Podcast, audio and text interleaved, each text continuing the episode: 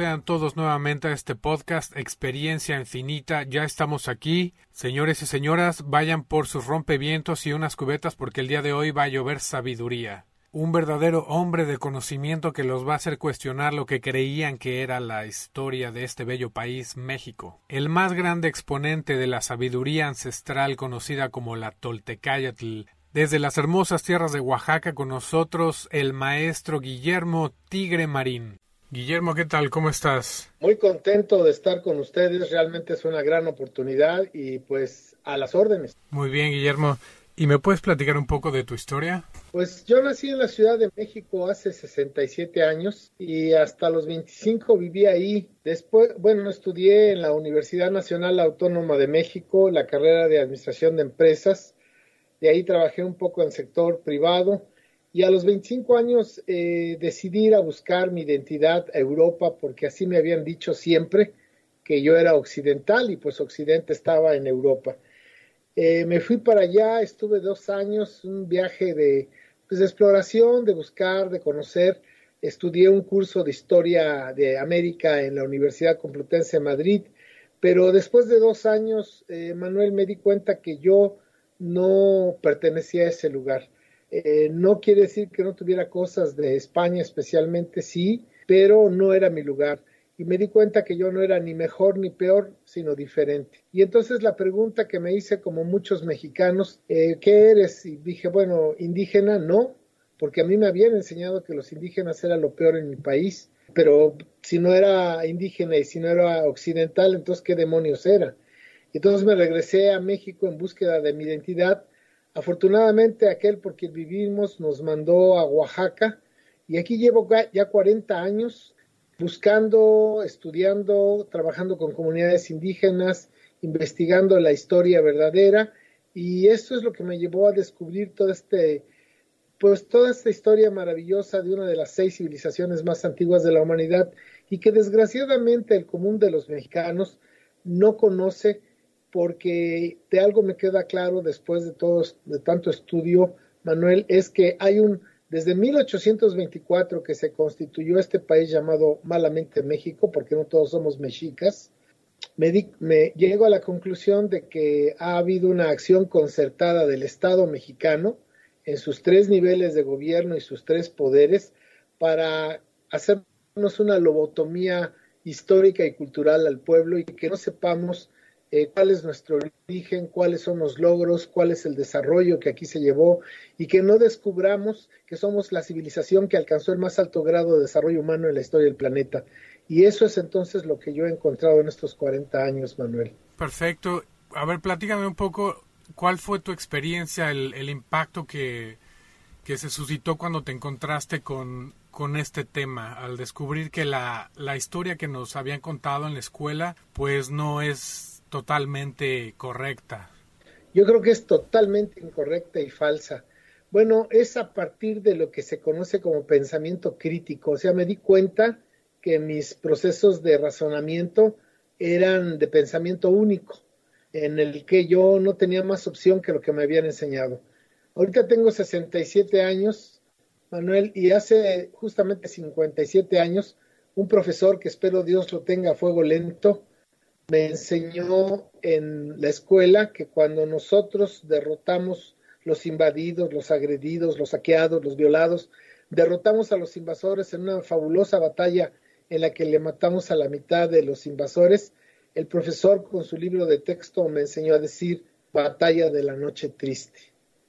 Si ese profesor en primaria me hubiera, nos hubiera dicho a nosotros, a ver niños, el libro de texto dice dice esto, pero ¿quién ganó? ¿Quién perdió? ¿Quién invadió? ¿Quién se defendió? Eso es el pensamiento crítico, es pensar las cosas de diversas maneras para darnos cuenta que no es solamente una verdad, que siempre hay muchas verdades en una cosa, muchos ángulos, y que entonces uno debe tener la necesidad de buscar eh, la verdad ante todo. ¿Y cuál crees que sea la finalidad de estos grupos o estas personas en cambiar la historia de México?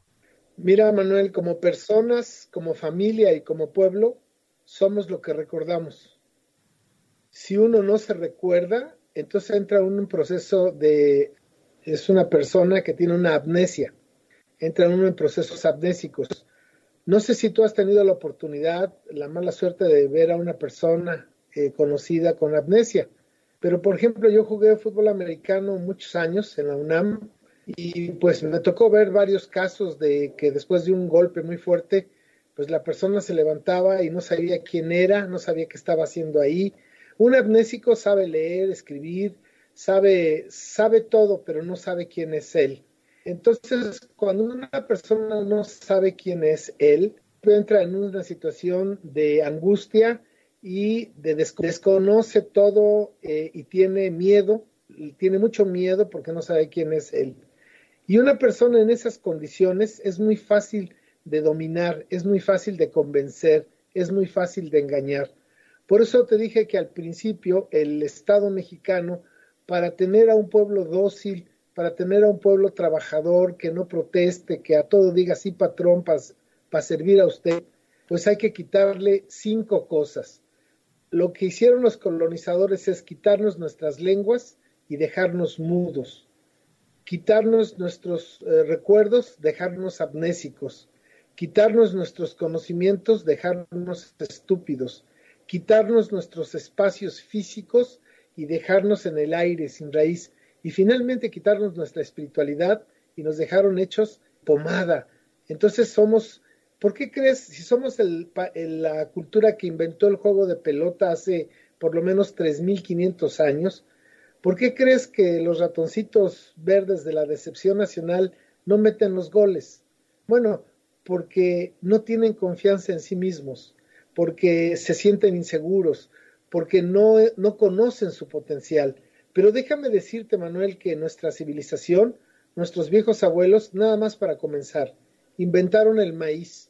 El maíz no es una planta natural, el maíz es una invención a través de la ingeniería biogenética y se crea el maíz. Inventamos el cero matemático antes que los egipcios, 500 años antes que los egipcios. Inventamos el primer sistema de educación obligatorio, público y gratuito de la humanidad. Inventamos la cuenta perfecta del tiempo con cinco calendarios, el lunar de 260 días, el solar de 365.2520, el venusino de 584 días y la cuenta larga, que es el tiempo en que el Sol le da una vuelta completa al centro de la galaxia, que tarda 25.625 años y que acaba de pasar justamente en el 2012. Pero aún más, fíjate, somos el pueblo que inventó la primera calculadora del mundo llamada Nepo Walsinsi. Y así podría decirte tantas cosas que hemos inventado, que somos un pueblo con una gran capacidad intelectual, ética y moral, y sin embargo, por esa amnesia, por no saber quiénes somos, eh, vivimos siempre apabullados, con miedo, eh, y somos eh, un pueblo fácilmente de dominar. Esa es la razón. Perfecto. Y toda la información, toda la sabiduría de la Toltecayotl, ¿cómo fue que se transfirió hacia nuestros tiempos? Si es que hasta ahora tenemos entendido que los toltecas desaparecieron. Muy bien. Bueno, primero deberíamos de comenzar con el tiempo histórico de nuestra civilización. Tú sabes que somos junto con Egipto, Mesopotamia, China, India y la zona andina, somos la parte de las seis civilizaciones con origen autónomo, es decir, las civilizaciones más antiguas que crearon el conocimiento por ellas mismas. Bien, eso sucedió en el, en, el Anáhuac, que es el nombre correcto de nuestra tierra, hace 10.000 años que se inventó la agricultura. Nosotros tenemos un inicio, antes de que se iniciara la agricultura éramos nómadas, cazadores, recolectores, pero ya cuando nos quedamos a vivir en un solo sitio durante generaciones es cuando se empieza a crear el conocimiento a partir de la observación de la naturaleza y de la mecánica celeste. El primer, eh, los expertos dividen este largo periodo de tiempo en tres partes. El primero, que le llaman formativo, es el periodo preclásico y tiene una duración pues casi de 8.000 años, eh, que va desde la invención de la agricultura y el maíz. Fíjate que se acaba de descubrir aquí hace unos dos años o tres en Oaxaca en el Valle de Tlacolula, teocintle en vías de ser maíz. Teocintle es una planta silvestre, pero nuestros abuelos la, pudieron transformar en maíz. Eso sucedió hace 10.000 años. De ahí, de ese inicio de la agricultura al año 200 antes de Cristo, es este largo periodo formativo en el que se va a crear las primeras cuatro partes o bases de nuestra pirámide de desarrollo humano. La primera parte o el primer sistema es el sistema de alimentación. No solamente inventamos eh, el maíz, sino también inventamos el chocolate, la, vainilla, el chicle, eh, una serie de, cosas maravillosas y sobre todo la milpa. La milpa, eh, Manuel, es el detonante civilizatorio nuestro porque un solo individuo trabajando 20 metros por 40 de tierra durante cuatro meses sembrando chile, calabaza, frijol y maíz y las plantas locales que se comen, tiene alimento suficiente para darles de comer a su familia durante un año. ¿Qué implica eso? Que tiene ocho meses. ¿Para qué? Pues tiene ocho meses para investigar, para pensar, razonar y para trabajar y construir una civilización. Aquí voy a hacer un espacio nada más para que veas esto. Casualmente todas las civilizaciones, eh, tan antiguas como la nuestra, todas hicieron pirámides, Manuel. Todas. Egipto, Mesopotamia, China, India, etc. Eh, en segundo lugar, está Egipto con 110 pirámides construidas y, bueno, más bien eh, encontradas hasta ahora por los arqueólogos. Solamente en México, el Instituto Nacional de Antropología e Historia tiene 194 zonas arqueológicas abiertas al público, como Teotihuacán, Chichen Itza, Palenque, Xochicalco, el Tajín, etcétera. 194 zonas arqueológicas y en cada zona arqueológica hay una pirámide, más de una pirámide, perdón. Entonces somos la civilización que ha construido más pirámides en la historia de la humanidad. Si seguimos pensando como Hernán Cortés y si seguimos creyendo lo que dice Mel Gibson en su película Apocalipto, que usábamos las pirámides para sacarle el corazón a las personas, bueno, pues estamos perdidos, estamos colonizados.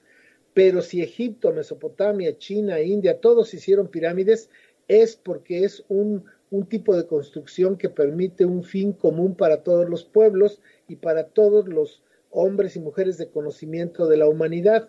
Ese es un punto que hablaremos más adelante, pero volviendo a esto, en el periodo formativo, si no hubiera habido un sistema de alimentación, no se hubiera podido construir este número maravilloso de, pirámides. Otro, el segundo elemento, el segundo sistema es el sistema de salud. Fíjate que a la llegada de los invasores se supone había el 75% de la biodiversidad del planeta estaba aquí en el Anáhuac. Y nosotros, eh, conjunto con China y con India, hemos dado la farmacopea del planeta. Eh, el sistema de educación, yo creo que es la base de nuestra civilización. Fíjate que desde el año 1500 antes de Cristo no había un niño sin escuela en el Anáhuac. Y teníamos un sistema que comenzaba a los siete años y iba de los siete a los veinte más o menos, y era el Telposhkali, un internado para muchachos, y el Ilposhkali, un internado para muchachas. Había una, una escuela intermedia que se llamaba Cuicacali, la Casa del Canto, que era un centro cultural donde se hacía educación artística. Y finalmente había una escuela superior que se llamaba Cal Mecac, Cali Casa Mecac Medida, la Casa de la Medida. Bueno, este sistema de educación por lo menos estuvo vigente tres mil años. Para que tengas una idea, Manuel, la reina de Castilla no sabía leer ni escribir.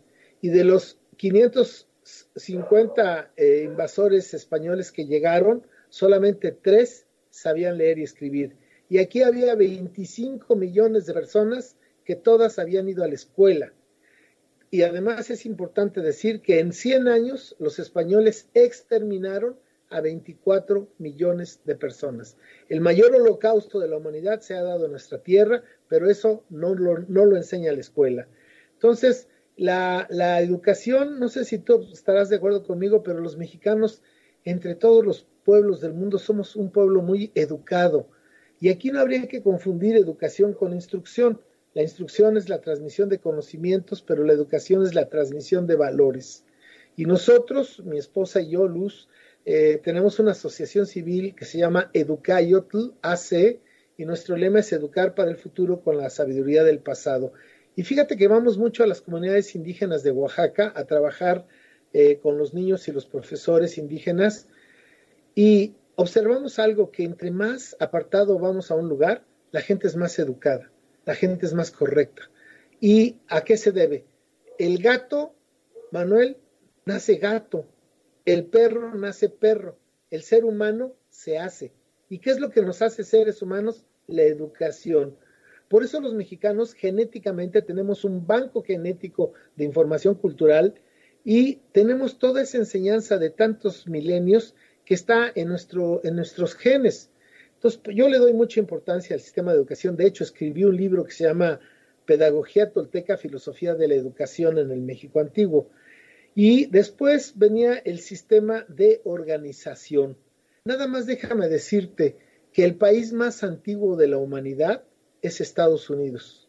¿Sabías eso?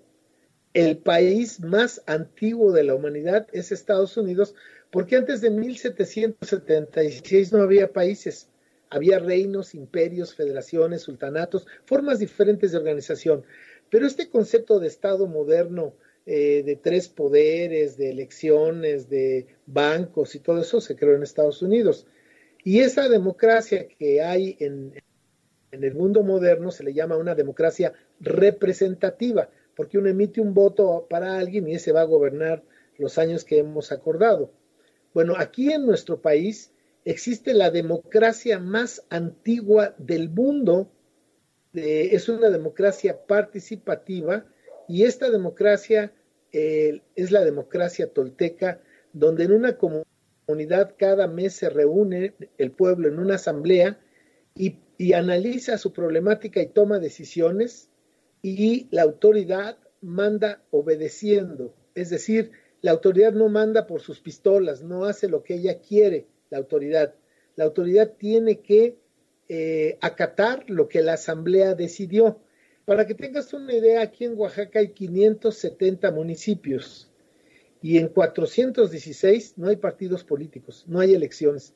Ahí hay asamblea, ahí hay democracia participativa tolteca. Entonces, este gran esfuerzo se hizo en el periodo preclásico, formativo. Y la cultura que representa este periodo es la llamada cultura olmeca o cultura madre. Olmeca en náhuatl, Manuel, significa, viene de olín, movimiento, mecatl, medida, el pueblo que medía el movimiento, es decir, el tiempo, porque tú sabes que el tiempo no existe, lo que existe es el movimiento de la Tierra o de los astros. Entonces, ese es el primer eh, periodo, periodo preclásico formativo. Luego viene el segundo periodo, que ese dura mil años, que es el periodo clásico del esplendor. Fíjate, más de diez siglos en los que no hubo guerras, en los que aquí se vivió, pues verdaderamente un esplendor humano como nunca se alcanzó en ninguna parte del mundo. Y tan es cierto lo que digo que ahí están las cantidades de pirámides y construcciones que dan fe de lo que yo digo. Porque si hubiéramos estado en guerras, en destrucciones o en comercio, este, no se hubiera logrado hacer eso. Entonces, en esos mil años logramos alcanzar niveles verdaderamente de desarrollo humano muy elevados. Para que tengas una idea, aquí se vivió en comunalidad, es decir, el bien común sobre el interés privado. Nunca existió el dinero, porque el dinero es el alma y el arma de Satanás. Entonces aquí había trueque, no había comercio, había trueque. Eh, otro elemento es que no había propiedad privada todo, la tierra era de la comunidad. Otro elemento es que no fuimos un pueblo guerrero porque no inventamos armas. Las mismas armas que recibimos de la época de las cavernas, con esas mismas enfrentamos a los españoles después de haber inventado, por ejemplo, el cero matemático. Eh, otro elemento también muy importante es un sistema educativo, como te mencionaba, que hizo a gente educada, a gente correcta, a gente con principios, con valores, y eso es precisamente lo que después vamos a ver materialmente en este número increíble de, pirámides, y, pirámides y construcciones. Entonces, los tres últimos niveles de, las, de la pirámide de desarrollo humano tolteca, ya te mencioné los primeros cuatro que se dieron en el preclásico, sistema de alimentación, sistema de salud, sistema de educación y sistema de organización. En estos mil años de desarrollo, de esplendor, se hicieron tres grandes niveles, que es El quinto es la conciencia de la memoria histórica, es decir, eh, nuestros, nuestros antepasados tenían un conocimiento muy claro de sus ancestros. No en vano, por eso tenemos la fiesta de Día de Muertos. O sea, las personas modernas no saben ni siquiera quién fue su tatarabuelito. No saben quién fue, no saben ni cómo se llamó, no saben qué hizo, qué, dónde vivió. No, no, la gente moderna no conoce. Voltea para atrás y hay un páramo. Nuestros antepasados tenían una fenomenología de todos sus antepasados que eh, los hacía tener un gran orgullo y una gran responsabilidad. Entonces la conciencia del ser histórico era muy importante para nuestros antepasados y ese fue el quinto nivel de la pirámide. El sexto fue la conciencia de la sacralidad de la existencia. Los abuelos entendieron que el mundo, que todo tiene movimiento y como todo tiene movimiento, todo tiene vida y como todo tiene vida, eh, tiene espíritu, tiene espíritu el agua, tiene espíritu la montaña, tiene espíritu el árbol. Y en un mundo donde todo tiene espíritu, es un mundo espiritual y los seres humanos tienen que volverse, para estar en equilibrio con ese mundo, seres totalmente espirituales. Y eso es el gran logro. Y finalmente, el último, que es la conciencia del cuerpo energético. Eh, y que es ahí, en el vértice superior, la conciencia del cuerpo energético, Manuel, todos los pueblos, Egipto, Mesopotamia, China, India, llegaron a la misma, a la misma, al mismo descubrimiento. ¿Cuál es ese descubrimiento? Así de sencillo. Nosotros estamos constituidos con energía eh, y podemos y tenemos un cuerpo físico y un cuerpo energético. Por ejemplo, la Tierra eh, tiene un cuerpo físico que es lo que llamamos Tierra, pero tú sabes que a partir de los polos norte y sur sale un campo magnético. Ese campo magnético es el cuerpo energético de la Tierra y hay un cuerpo físico. De la misma manera, nosotros como humanos tenemos un cuerpo físico, pero también tenemos un cuerpo energético. Nosotros en la cultura que vivimos apenas tenemos conciencia o semiconciencia de nuestro cuerpo físico, pero no, no tenemos conciencia de nuestro cuerpo energético y menos hemos aprendido a manipularlo.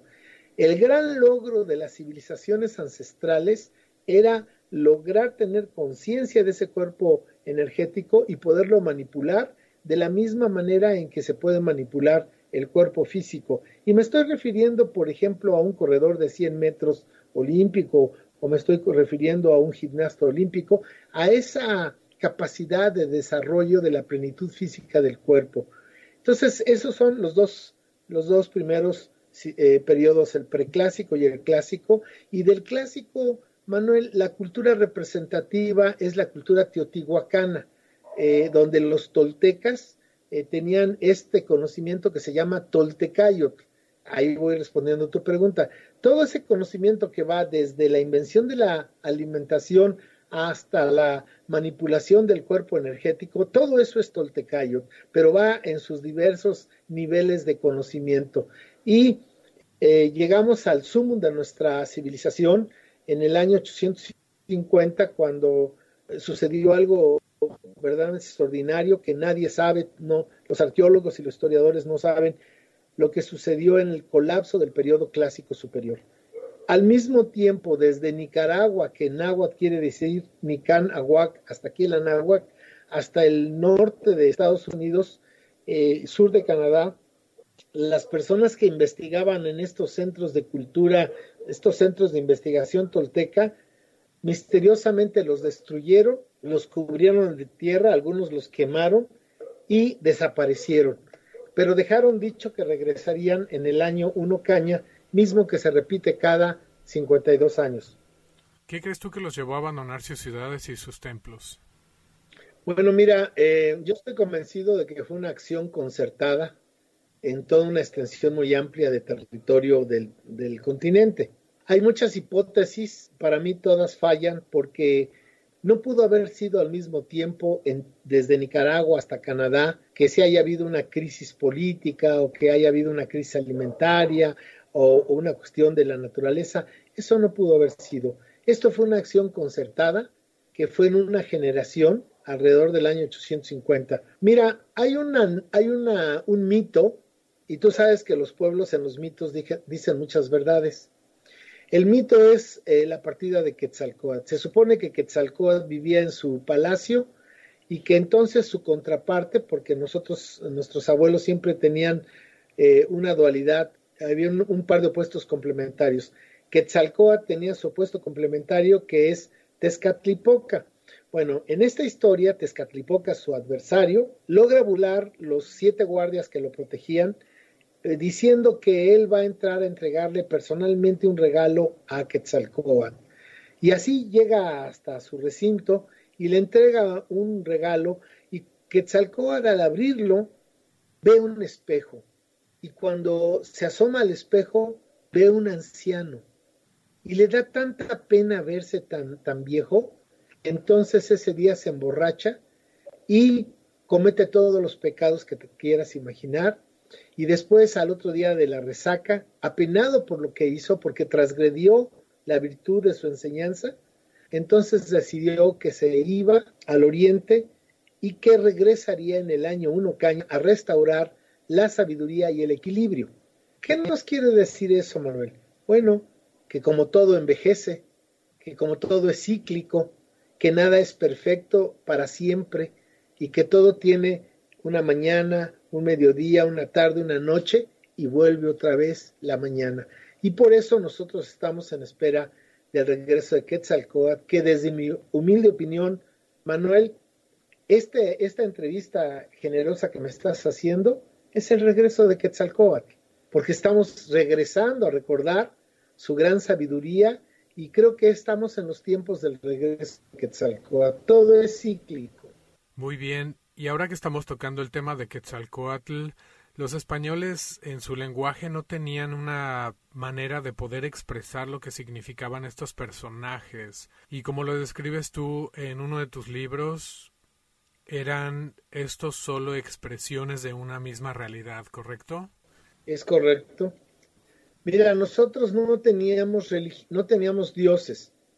Los viejos abuelos por la Toltecayot, que eso es Toltecayot, decían que lo que los europeos decían Dios Padre, ellos decían que eso, eso no tenía nombre, no tenía representación, no se podía ver, no se podía tocar. Y solamente lo nombraban de manera metafórica, Ipalnemowani, aquel por quien se vive. Tlokenahuaque, el que está aquí y en todas partes al mismo tiempo. Yaguay Ecat, el noche viento, invisible e impalpable. Entonces, esta divinidad o esta, esta energía, porque lo que descubrieron nuestros abuelos es que todo es energía. Y ellos se dieron cuenta que toda la energía se está moviendo, está vibrando y la vibración tiene una frecuencia. Ellos descubrieron que la frecuencia más elevada de la energía es lo que los occidentales llamaban Dios. Y cuando uno se acerca en su vibración normal a vibrar en la frecuencia, en esa alta frecuencia, tenemos una experiencia espiritual. ¿Estará eso relacionado con las resonancias de Schumann? Así como lo dices tú, él menciona que todo está en movimiento, todo tiene una frecuencia, todo lugar tiene una frecuencia, todo cuerpo tiene también una frecuencia. Efectivamente, pero ¿sabes quién estaba más cerca? Tesla decía que todo era eh, energía, que todo era vibración, que todo era frecuencia. Mira, por eso cuando me preguntan qué hacían los abuelos en las llamadas zonas arqueológicas, que su nombre correcto es Toyan, yo les digo que ellos investigaban la física cuántica. Y la física cuántica es muy antigua en nuestro país. Te lo voy a explicar de esta manera y vas a ver que vas a estar de acuerdo conmigo. La física cuántica es diferente de la física newtoniana. La física cuántica te puede decir que una partícula puede estar al mismo tiempo en dos partes en un mismo momento. Bueno, tú sabes que en, la voz popular de nuestros pueblos, desde hace cientos de años, se sabe que ciertas personas tienen la capacidad de convertirse en perros, en víboras, en búhos, y les llaman nahuales. Dicen que cuando el río suena algo lleva. Entonces, sí hay la, la percepción en México de que hay personas que logran cambiar su frecuencia energética y convertirse en un perro. Entonces, esa enseñanza se tiene aquí desde hace miles de años. Y la otra, los toltecas, por ejemplo, aquí en Oaxaca tenemos Monte Albán, no sé si conoces eh, la zona arqueológica de Monte Albán. No, no me ha tocado ir. Bueno, pues espero que pronto vengas por acá y te invito, te prometo que te llevo y te explico en situ eh, estas maravillosas cosas. Yo tengo un taller que se llama La Sagrada Montaña del Jaguar, donde subo a la gente y le doy otra visión totalmente de lo de la energía de los toltecas. Pero bueno, fíjate que el conjunto de Monte Albán está hecho de cuatro grandes cerros.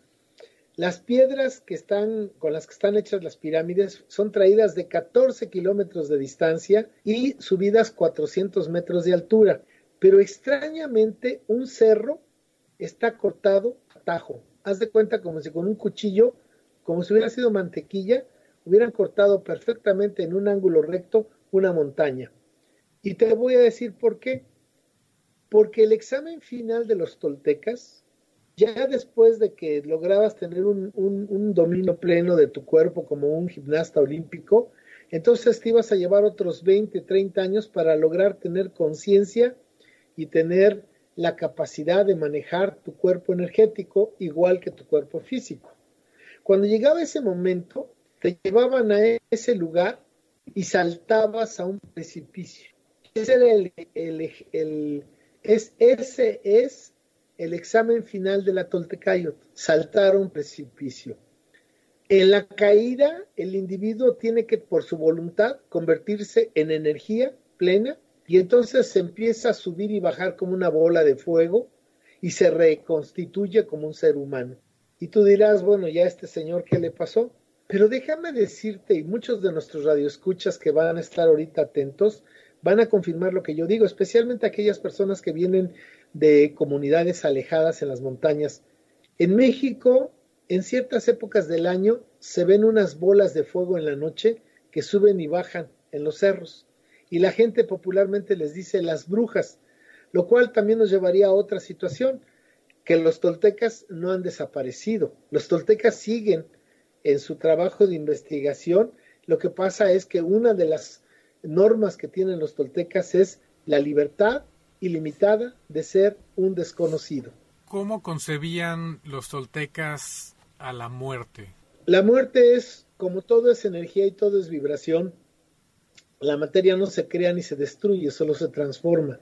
La muerte, fíjate, tendríamos que pensar primero que para entender la percepción de los, de los toltecas de lo que es la vida y la muerte, tendríamos que decir primero que deberíamos dejar de pensar en la alimentación como comida, sino como ingesta de energía. Deberíamos de dejar de pensar en la salud como curar enfermedad, sino mantener el 100% tu potencial energético. Deberíamos dejar de pensar en educación para aprender a trabajar, sino para poder enfocar tu energía tener un enfoque de tu energía. Y finalmente, la organización es la capacidad de organizarte con otros para con ese enfoque de muchas personas hacer grandes procesos de transformación. Cuando pensamos en la muerte y en la vida, en la vida y en la muerte, los viejos abuelos simplemente están pensando desde la perspectiva de la energía simplemente en una variación. Y para nosotros la vida es muerte y la muerte es vida. Un ejemplo muy claro de lo que digo es el ritual que cada año hacen nuestros, eh, eh, nuestros campesinos, porque van a su milpa y hacen una ceremonia, Manuel, una ceremonia mortoria, y ¿qué crees? Entierran el maíz. Y al enterrar el maíz en esa ceremonia, están enterrando la vida futura. Y de esas semillas que meten bajo tierra, sale una maravillosa planta de maíz y se reinicia el ciclo. Entonces la muerte es vida y la vida es muerte. Y para tener conciencia de la vida, necesitas tener conciencia de la muerte. Fíjate que los toltecas dicen que a, ellos les choca tratar con personas inmortales que piensan que nunca se van a morir. Las personas que tienen conciencia de que les queda poco tiempo o que la vida es corta, que la vida se acaba. ¿Quién no nos dice, Manuel, que esta va a ser la última entrevista de nuestra vida, o tuya o mía. Por eso a mí cuando presento un libro no digo el último libro, digo siempre el más reciente, ¿no? Porque el último se oye muy feo. Yo creo que la vida y la muerte es una dualidad que se compone de una y de otra y nosotros no teníamos la visión eh, necrófila, fea, que como tiene Occidente de la muerte. No es lo mismo la fiesta de difuntos que el Halloween. Sí, son muy diferentes. Ok, vamos de nuevo a los ciclos. ¿Y hay algo que nos explique qué es lo que creían que pasaba después de, de que moríamos? ¿A dónde es que íbamos? Mira, en los mitos, te voy a hablar de los mitos, decían que había cuatro formas en que se podía, de la forma en la, en la, que habíamos vivido, era la forma en la que moríamos. Entonces decían que la primera forma de muerte es aquella de los guerreros y las guerreras de la muerte florecida, aquellas personas que estaban dispuestas a enfrentar o que durante toda su vida enfrentaron al enemigo más terrible que existe en el planeta, es decir, nosotros mismos. Esos guerreros y esas guerreras que luchaban contra lo peor de uno, contra nuestras debilidades, contra nuestras eh, flaquezas, contra nuestras, pues nuestra parte oscura, esos eran los guerreros y las guerreras de la muerte florecida. Cuando ellos morían, iban a, a acompañar al sol, los guerreros, desde que salía el sol, y lo acompañaban buscando la elevación hasta llegar al cenit. Y ahí los estaban esperando las guerreras que recibían al sol para acompañarlo en su descenso. Eso es Cuauhtémoc, el, el sol que desciende, ¿no? Y eh, lo acompañaban al sol porque el sol que es el guerrero inmaculado, el guerrero de guerreros, él todos los días sale a la hora precisa, en el momento justo y en el lugar eh, exacto, y empieza su, ascender, su ascendencia, empieza a ascender luchando contra la gravedad, llega, vence y llega a lo más alto, y luego va a buscar la batalla nocturna y se va atrás de las montañas y se mete en el inframundo a luchar contra los señores de la oscuridad los vence y vuelve a salir al otro día. Entonces, las guerreras y los guerreros de la muerte florecida acompañaban al sol en su batalla. Esos eran una forma de la muerte para aquellos que vivían peleando contra sí mismos. Había otro grupo de personas que eran los que habían muerto ahogados o con relación al agua, los eh, bubosos, las personas que tenían problemas con el agua eh, enfermedades relacionadas con el agua, pues estas personas iban a un lugar que se llamaba el, el Tlalocan, que era una especie de paraíso, y ahí estaban eh, muy felices y contentas. Eh, en los murales de Teotihuacán se logra rescatar el Tlalocan y la gente está con flores, con mariposas, y está en un lugar muy bello.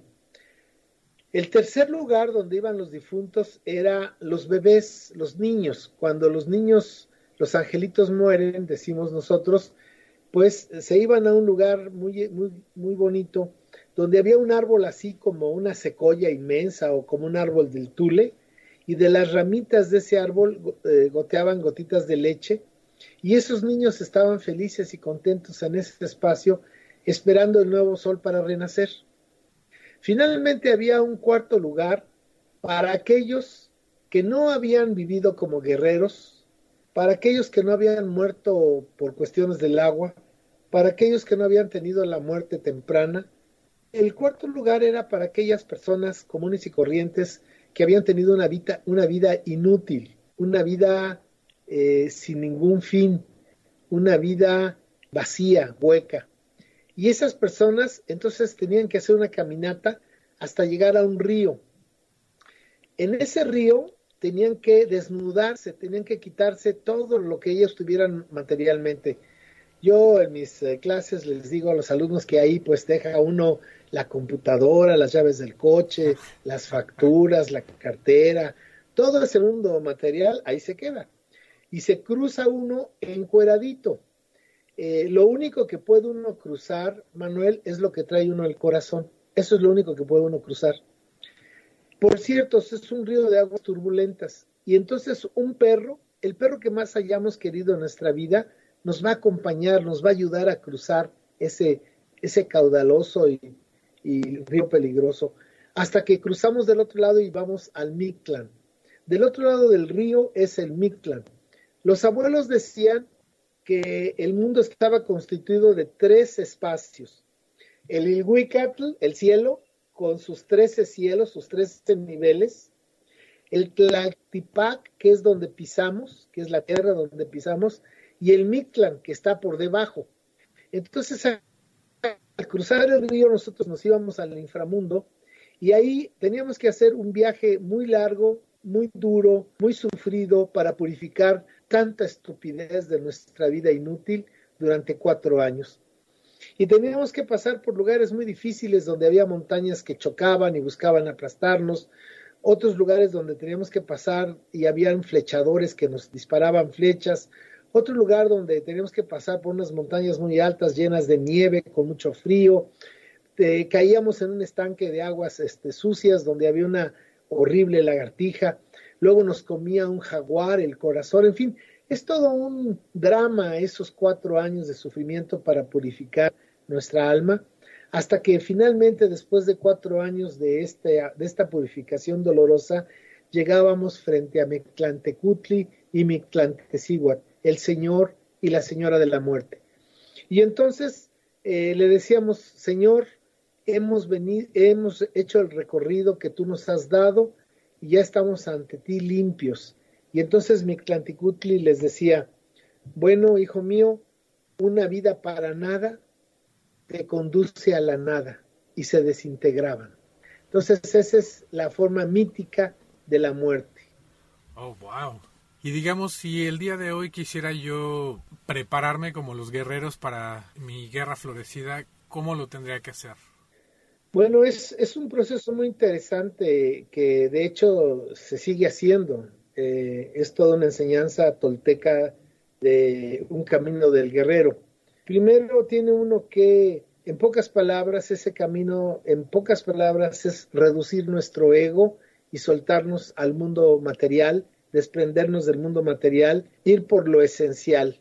¿Qué es lo esencial en la vida? Y soltar todas aquellas cosas que venimos cargando materiales, esos sentimientos oscuros y obsesivos que nos arrastran y nos, eh, no, nos dejan ver ni pensar con claridad, eh, estas obsesiones que pueden ser positivas o negativas, desde un amor o desde un odio o desde un deseo de querer tener algo, lo que tú quieras. El guerrero es un ser que ha logrado purificarse en la vida diaria y por eso una hay una serie de figuras filosóficas que los españoles dijeron que eran dioses, pero no son dioses, son figuras filosóficas. Y aquí estamos frente al Xipitotec. El, Xipitotec es el señor del descarnado, es decir, metafóricamente quitarte toda la carne para dejarte en espíritu, para dejarte puro. otra figura filosófica es justamente el Tezcatlipoca, que le llamaban el espejo humeante o el enemigo interior. Ese ser con el que tienes que luchar, ese ser con el que te tienes que enfrentar. Porque una cosa es lo que nosotros decimos que somos, Manuel, otra cosa es lo que la gente dice que tú y yo somos, y otra cosa es lo que en realidad somos. Y muy pocas personas se conocen, muy pocas personas saben quiénes son en verdad.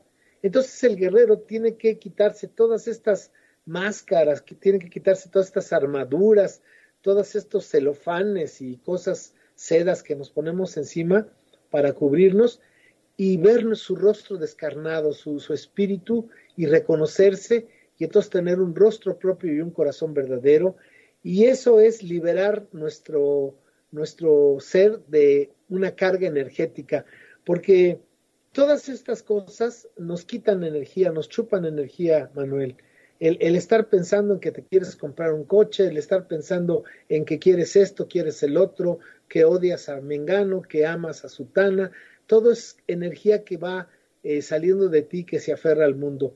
Un guerrero corta todas estas eh, fugas, la cierra, un guerrero no desperdicia energía y en pocas palabras vive en equilibrio, vive de manera sobria, vive de manera austera, de manera frugal, es una persona que ni está en la depresión ni está en la euforia. El guerrero es un ser inmaculado, justo, preciso, equilibrado, una persona que sabe qué quiere y qué no quiere del mundo y de la vida, que no se aferra y que va buscando la luz, porque finalmente ese es el camino.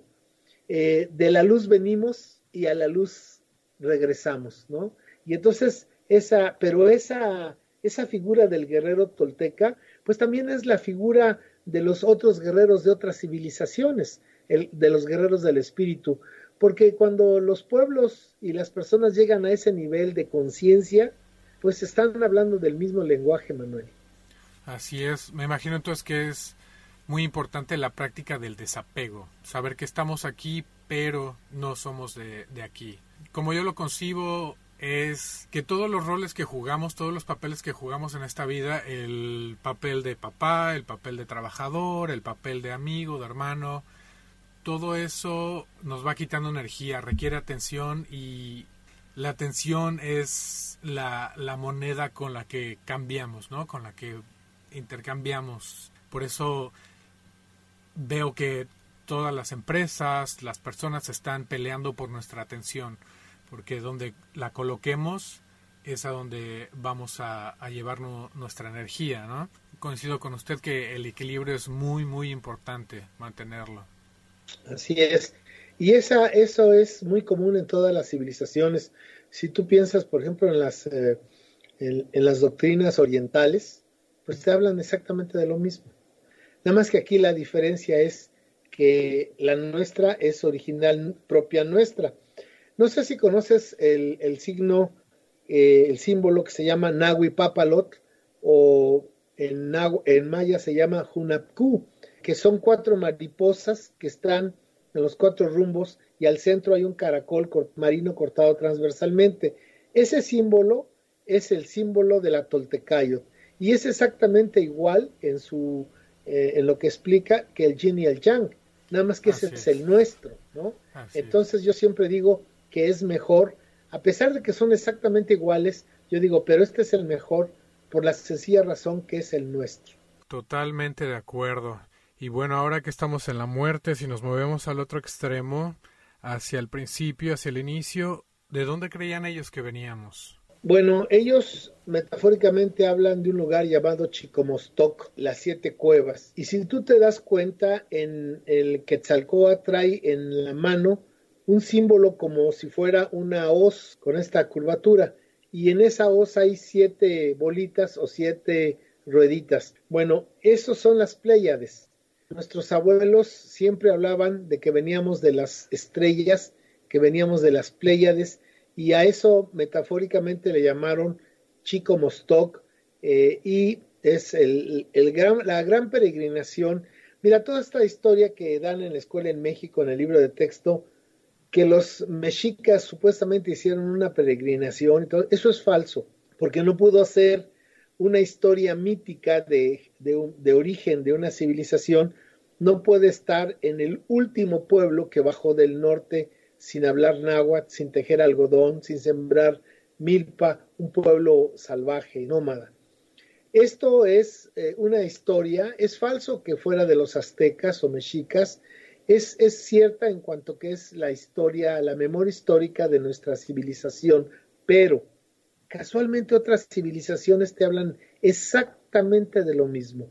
Y si nos vamos, por ejemplo, a Mesopotamia, y si pensamos en, en Zaratustra, eh, o sí, en Zoroastro, veremos que ellos también nos hablan de que vienen de un lugar mítico, que vienen en busca de una tierra prometida, que una mujer virgen dará luz a su a su Mesías. En fin, esta es una historia no simplemente de la Nahua, que es una, una historia de la humanidad, de los humanos, y no pudo haber estado eh, esta historia hecha realidad en el último pueblo que en el año 1200 baja eh, salvaje del norte. Yo creo que esta historia eh, tiene que ver con una migración de las Pléyades, pero yo lo dejaría ahí porque ya lo otro sería más difícil precisarlo. Muy bien, ahora cuéntame un poco de la historia de los mexicas, que es por ellos que le dan el nombre de México a este país. Mira, eh, cuando se da la, el colapso de la 850, cuando se, los venerables maestros se van. Yo estoy ahorita escribiendo una novela que se llama, y en su nombre está claro de qué se trata, eh, su nombre es Netzahualcoyot, el último tlatoani tolteca de la Nahua. Em, porque esto me ha llevado a, estudiar e investigar para hacer la novela. La vida de Netzahualcoyot, no como un rey poeta, como lo dicen tontamente, sino era un tolteca, era el último tlatoani tolteca de la Náhuac. Entonces, cuando se da el colapso y se van los maestros toltecas, eh, no se van todos, se quedan ciertos lugares donde hay el conocimiento. Uno de esos lugares fue Cholula. Cholula fue un lugar, es siempre ha sido un lugar sagrado, el lugar de Quetzalcoatl. Y se fue mucha gente. Yo antes, al hacer esta novela, pensaba que nada más se habían ido los maestros toltecas. No, se fueron poblaciones enteras. ¿A dónde? No lo sabemos pero desaparecieron. Entonces hubo un despoblamiento del altiplano central. Pasado el tiempo, la gente del altiplano central, que por alguna razón no se fue con los toltecas, vio con muy buenos ojos recibir a más gente del norte para repoblar el altiplano central.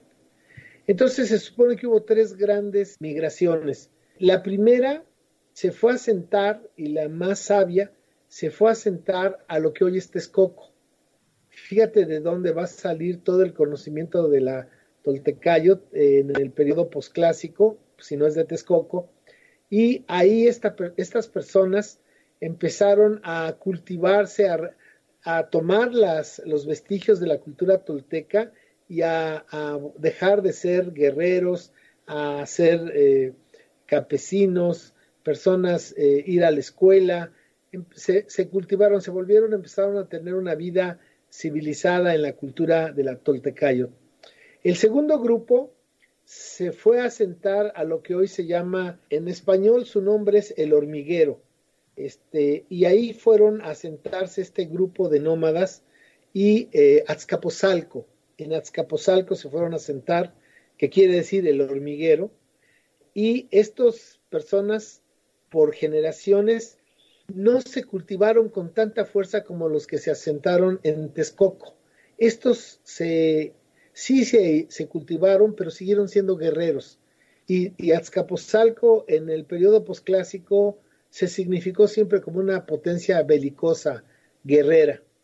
Y el tercer grupo, el último que llegó, era el que venía eh, guiado por Tenoch, un sacerdote y ellos llegaron y se asentaron en lo que es Culoacán, hoy el eh, Iztapalapa, el Cerro de la Estrella, y ahí estuvieron un tiempo, pero cometieron una, tropelía, pidieron al señor de este lugar que les diera a su hija como para ser la diosa, y este señor, pues en este mítica tolteca, pues creyó que era un alto grado, eh, una alta distinción, entregó a su hija, y después lo invitaron a un banquete y se dio cuenta y le informaron que se había comido a su hija con todos ahí reunidos porque eh, pues eh, la iban a hacer eh, parte de ellos.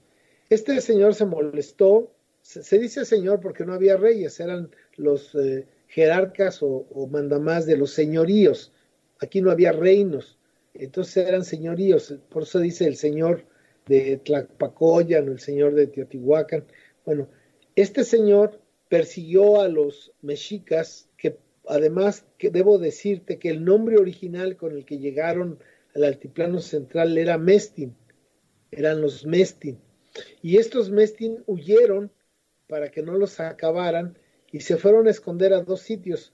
Fueron a poblar el, el islote que más adelante lo van a rebautizar como Tenochtitlan y otro, otro grupo se fue a Texcoco y fíjate que casualmente en Texcoco hay un barrio que se llama el barrio de los Mesti. Entonces, este grupo vivió siempre a salto de mata hasta que en un momento dado, ya viviendo en el, en el islote, mandaron a algunos de sus hijos a estudiar a Cholula, que te digo que era un lugar donde se capacitaban o se, se educaban los que iban a gobernar.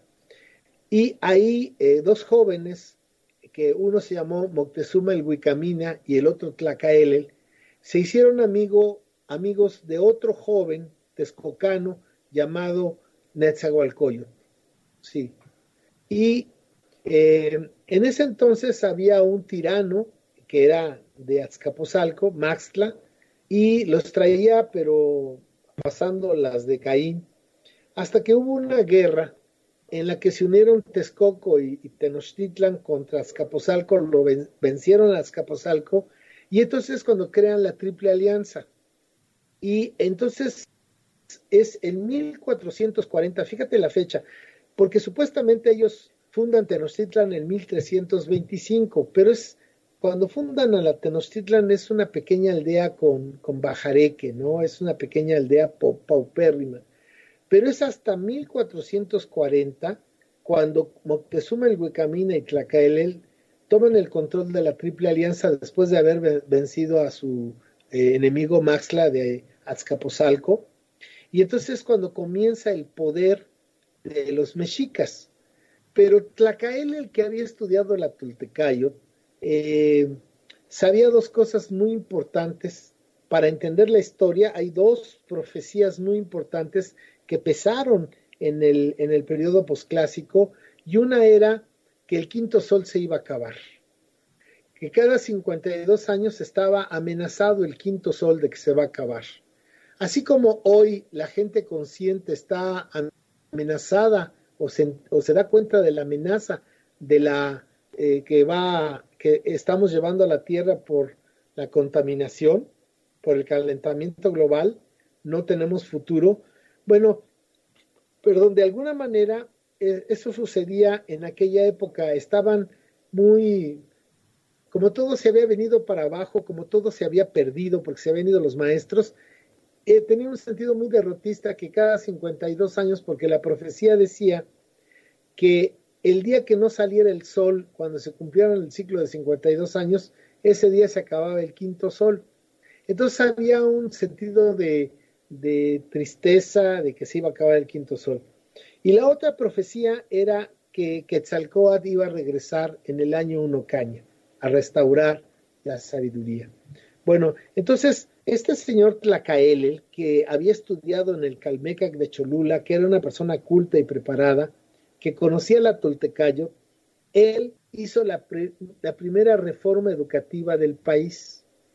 El que mandó destruir los códices ancestrales no fueron ni Cortés ni, ni, este, los misioneros, fue Tlacaele, que mandó destruir los códices toltecas y creó una nueva historia en la que ellos ya no van a ser los mestin, van a ser los mexicas y ellos van a venir en una peregrinación en busca de una tierra prometida. Todo imperio cuando comienza a, su desarrollo se inventan una historia mítica, no simplemente un imperio, ¿qué voy a decir, Manuel? estos nuevos ricos, estas personas que de repente se hacen de la noche a la mañana ricos, se inventan unas historias míticas que eran hijos del rey de no sé dónde, ¿no? Pues igual los mexicas eh, con Tlacaelel empezaron a hablar, pues, esta historia ancestral de, venir de una peregrinación, pues ellos se la, se la, asumieron como tal. Tlacael mandó destruir todos los códices donde se recogía que los Mestin habían llegado con una mano atrás y otra adelante, que no sabían hablar náhuatl, que no tejían algodón, que no sembraban, eran chichimecas. Y se construye una historia mítica muy hermosa, muy dorada, de un pueblo elegido. Entonces le cambia el nombre a los Mestin y le pone mexicas y les da un destino manifiesto. ¿Cuál es ese destino manifiesto? Que ellos van a ser los que van a detener a la destrucción del quinto sol. Fíjate, es como Estados Unidos, eh, Estados Unidos en su destino manifiesto, ellos se han abrogado, el poder económico de Estados Unidos se ha abrogado el derecho universal de mantener la democracia en cualquier parte del planeta. ¿Quién les da el permiso? Pues ellos lo dan, ellos se lo asumen. Los mexicas también. Ellos dijeron, no se preocupen, el quinto sol no se va a acabar. Se equivocaron los toltecas. El sacrificio no es espiritual, es material. Y entonces ellos se van a volver los sostenedores del quinto sol.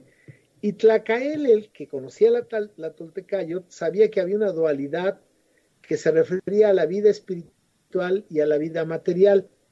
La vida material estaba representada por Tlaloc, porque donde hay agua hay vida. y la vida espiritual estaba representada por Ejecat Quetzalcoatl, que es el soplo divino que le da conciencia a la materia. Bueno, si tú observas la maqueta del Templo Mayor eh, del, del Museo Nacional de Antropología e Historia, verás que en el Templo Mayor hay dos casitas. Según la tradición tolteca, debería ser una dedicada a Tlaloc y la otra a Quetzalcoatl. Pero ¿qué hizo Tlacaelel?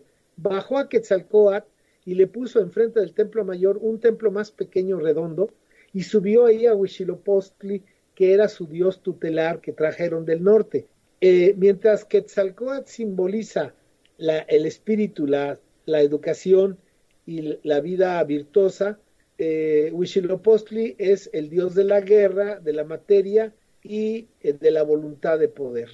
Es decir, los, los mexicas por Tlacaelel van a cambiar la Toltecayot la van a hacer de espiritual a material y van a crear lo que se conoce como la Mexicayotl. La Mexicayotl que es el culto a Huitzilopochtli y van a bajar a Quetzalcoatl. Y estaban en, este, en esta pequeña expansión, que no es como dice el libro de texto, Manuel, porque los mexicas no eran ni tan poderosos, ni con tanto espacio físico, no, los, ni el altiplano central pudieron dominar, porque ahí estaba Tlaxcala, ahí estaba Cholula, ahí estaba Xochimilco, que no los pudieron dominar nunca.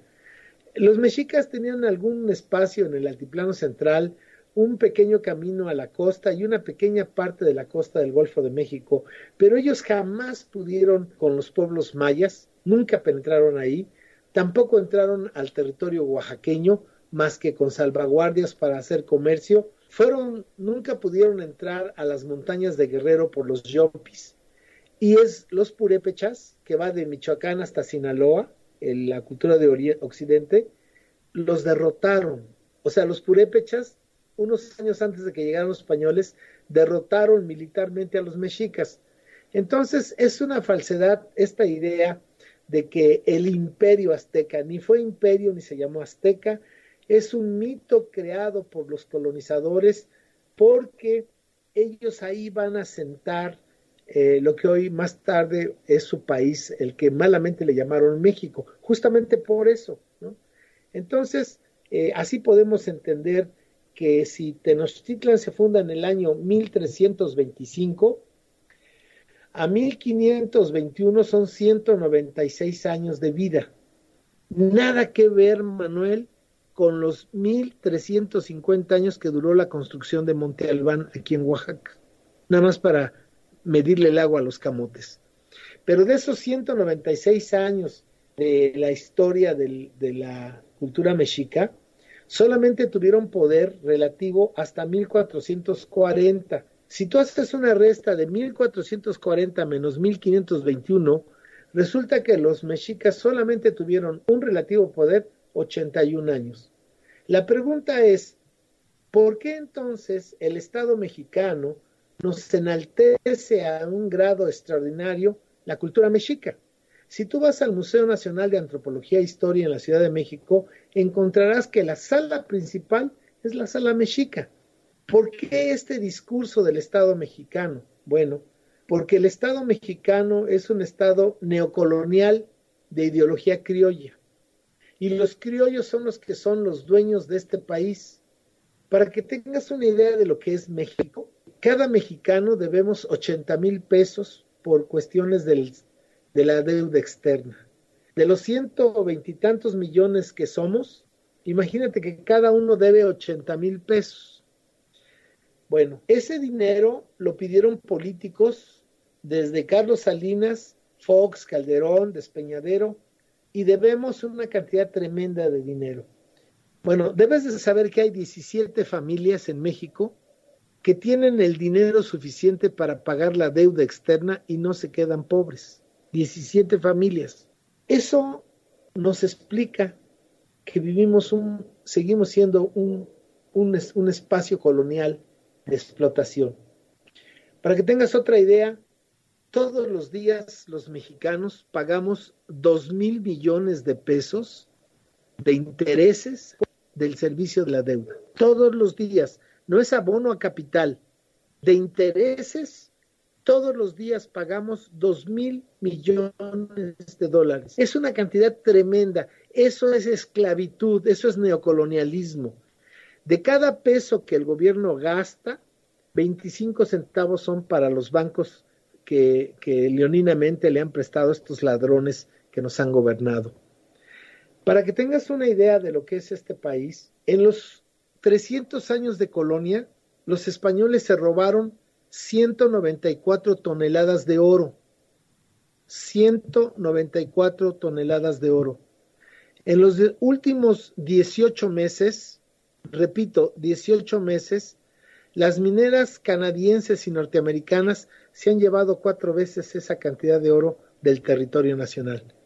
Porque en la época de la colonia hacían agujeritos a la tierra, ¿no? No, hoy las mineras llegan y arrasan montañas y de ahí sacan esa cantidad tan terrible de oro, plata y todos estos recursos. Entonces, México es un país colonizado, sigue siendo un país colonial.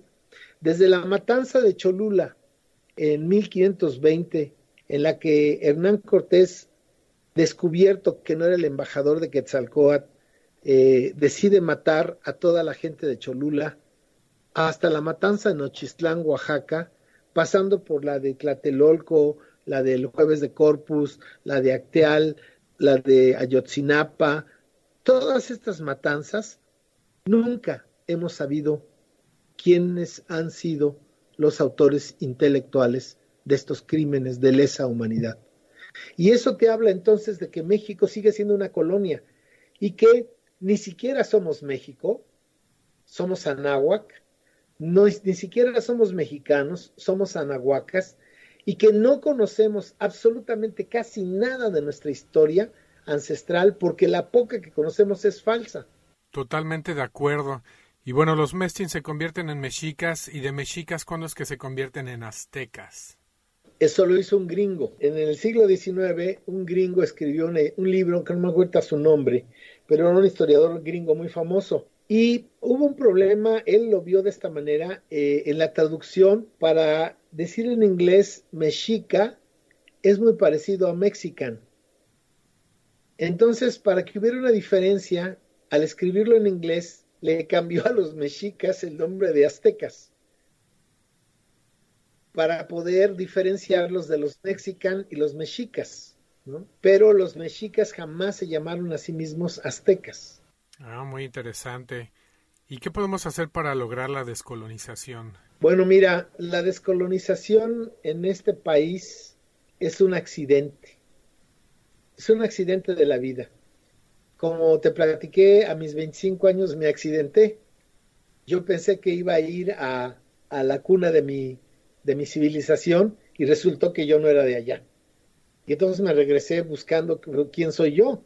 Y entonces, bueno, fue un accidente. Si yo no me hubiera de Europa, yo hubiera seguido viviendo aquí en México pensándome que mis abuelitos eran los españoles, ¿no? Que yo venía de, de mi cultura que era europea.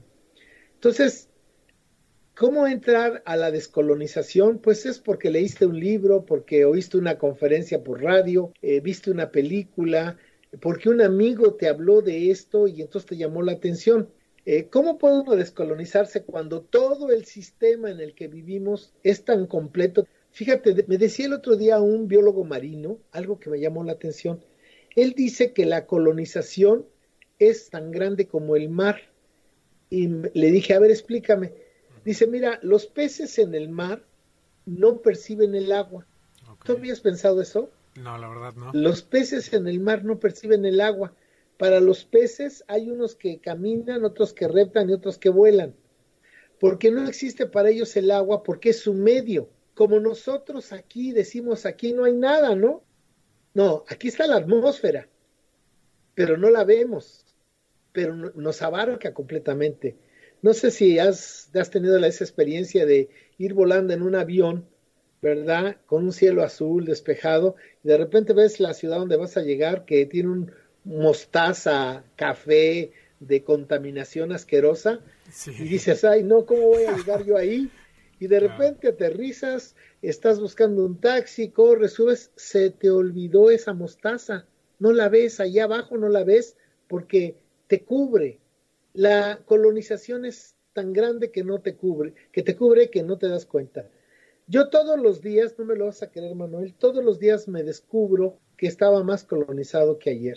Mira, te voy a decir cosas que te parecen a ti. Ya dije una, ¿no? Eh, la batalla de la noche triste. Nunca, por muchos años, yo nunca creí que ahí había algo interesante, pues que era la noche triste. O nunca pensé que es incorrecto decir la conquista de México. Eso es una blasfemia, porque conquista implica un éxito. Cuando una persona conquista amorosamente a otra, la conquistó amorosamente. Cuando una persona eh, sube a lo más alto de una montaña, la conquista, dicen, la conquistó el Everest. ¿Cómo nosotros que vinieron sin que les hiciéramos nada y nos vinieron a matar, a robar, a violar, eso no es una conquista, eso es una invasión para nosotros. Si en España dicen que es una conquista, pues en España es correcto decir que es una conquista para los españoles, pero para nosotros eso es una invasión. Es tanto como si entra un ladrón a, a la casa de uno, nos, nos roba, nos viola, nos golpea y decimos, es que vino un ladrón a conquistarme. Pues no, vino un ladrón, vino un abusador, vino un transgresor y entonces nosotros necesitamos decir la invasión.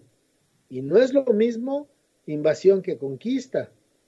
Entonces hay muchos conceptos de que nos creemos, eh, nosotros, es, es tan grave esto, Manuel, que cuando un mexicano quiere ofender a otro, le dice indio.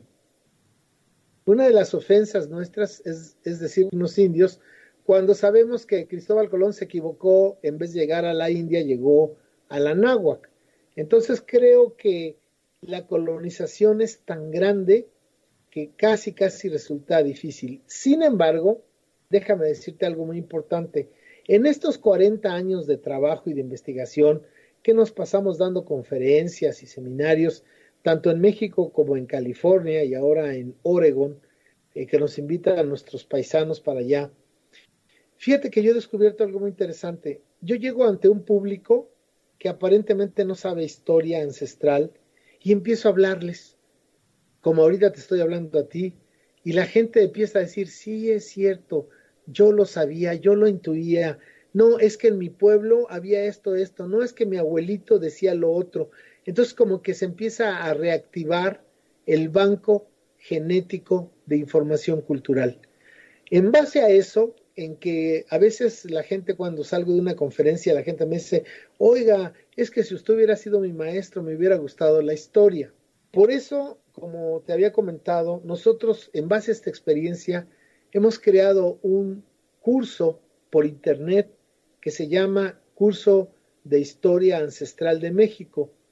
Como yo soy un viejito de 67 años, fui construido a mediados del siglo pasado con bulbos, ¿no? Creo que a ti te construyeron con microchips y a los, a los bebés de ahora lo están haciendo con nanotecnología.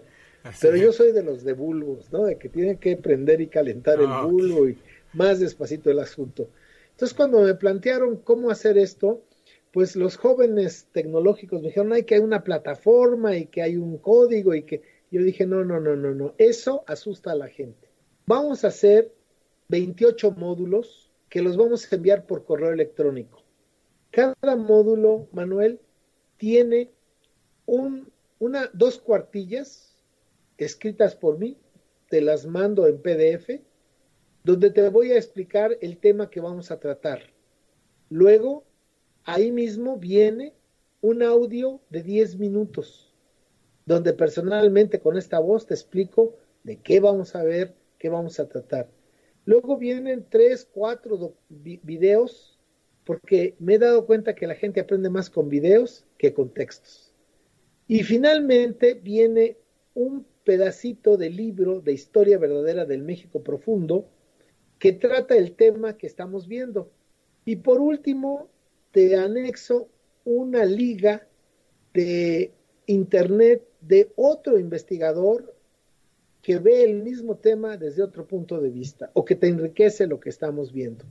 Entonces, tú te inscribes, te mando el primer módulo a tu tiempo, a tu ritmo, Este, tú ves las veces que quieras los documentales, lees las veces que leas el texto, escuchas el audio y cuando ya crees que tienes la información, pues pides por correo electrónico el segundo módulo y entonces yo te lo envío. Pero si en ese primer módulo o en el segundo o el tercero tú tienes dudas, tú dices, es que no, no, no me cuadra esto, ¿por qué lo otro? Entonces podemos trabajar por, por Skype, pero para mí me es más, he visto mi experiencia es que mejor por WhatsApp entonces la gente me pone por WhatsApp, oiga, maestro Marín, mire que esto, el otro, el otro, el otro, y me pone su WhatsApp. Yo escucho cuando tengo tiempo, cuando le dedico, eh, porque a veces te pueden mandar una llamada telefónica y en ese momento no la puedes atender. En cambio, un WhatsApp eh, por, por texto o mejor por, este, por audio, ellos me explican sus dudas o, sus, o me hacen sus comentarios y por el mismo medio yo les contesto por WhatsApp. Entonces, lo interesante de este curso, Manuel, es que tienes un trato personal como el que tú y yo estamos teniendo ahorita, nada más que a destiempo y en el tiempo que cada uno de nosotros dispone para que no nos interrumpan este curso en nuestras labores, porque todos tenemos labores y, y trabajos personales o institucionales. Entonces, después de 28 módulos, aquí no hay exámenes, porque no te van a dar un dólar por saber más de tu historia y de tu identidad. Tú vas a ser más fuerte, vas a ser más digno, te vas a potenciar tú mismo, pero no te van a dar un dólar, por eso nadie. Entonces, después de los 28 módulos que tú terminas, yo te entrego un diploma firmado por mí eh, por internet en el que tú has cruzado este curso. Pero después de esos 28 módulos, tú cambias, cambia tu percepción y tienes un archivo de conocimiento que es tuyo y que lo puedes ir eh, viendo de vez en vez y de cuando en cuando. Y te aseguro, eh, bueno, por los resultados que tenemos hasta ahorita ha sido pues muy alentadores, la gente le gusta mucho eso, porque no te estoy presionando para que ya tienes un examen para tal fecha, ¿no? Tú te puedes tardar un mes, dos meses en el primer módulo o en tres días. Hay personas, el que más se ha hecho más rápido, tres días un módulo, maestro, mándeme el siguiente. Adelante, ¿no? Cada quien lleva su tiempo. Y si quiero inscribirme al curso, ¿a qué página de internet puedo ir o a qué correo electrónico lo puedo contactar? Bueno, como te digo, yo soy de, soy un viejito de, de, la época de la, de la, tostada, entonces yo prefiero por internet. Entonces, eh, mi correo es tigremarín, va eh, con minúscula y junto, tigremarín arroba gmail.com. Ahí me ponen, pues mire, me interesa el, eh, mándeme información de su curso y entonces yo por correo electrónico te contesto y te mando en, PDF todo y un, un, video de qué trata el curso. Eh, si a ti te interesa, entonces dices, bueno, sí me interesa, me mandas un correo y entonces yo te envío eh, cómo inscribirte. Tiene un costo y un costo muy económico. Los 28 módulos te cuestan 150 dólares. Es una sola exhibición, no es en por pagos tú me mandas, tú me depositas por Western Union, eh, si estás en Estados Unidos, si estás en México por Panamex, tú me depositas, me mandas el, la imagen del, del depósito y yo checo que ya llegó el depósito y inmediatamente te pongo el primer este, módulo y así nos vamos al tiempo que tú quieras. Yo creo que es una forma muy accesible, muy económica de poder descubrir este maravilloso mundo que es nuestro pasado ancestral. Ok, ¿y me puedes platicar un poco de, de los módulos? ¿Qué contiene cada módulo? Sí, cómo no. Nada más dame un poquito de tiempo. Voy a abrirlos porque aquí los tengo en la, en la computadora.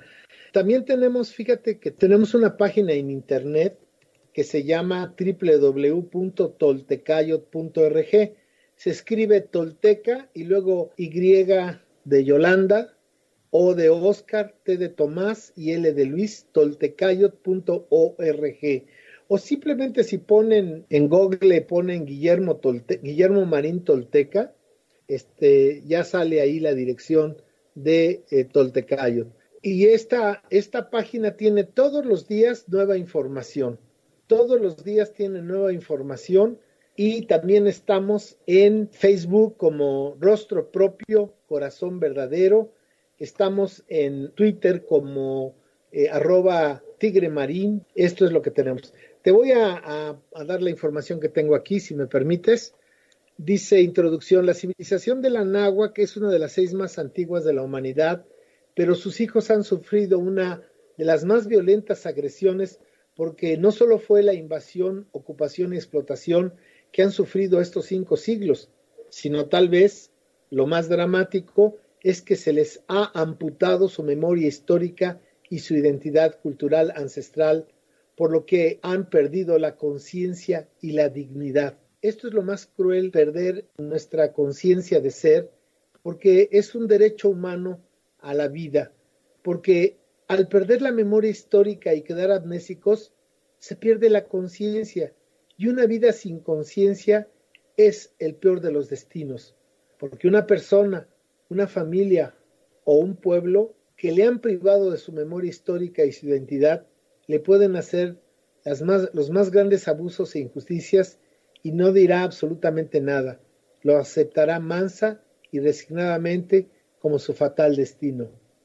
El objetivo del curso es conectar al estudiante de una manera crítica y práctica con la memoria histórica que ha sido negada por el sistema político, educativo y económico del país.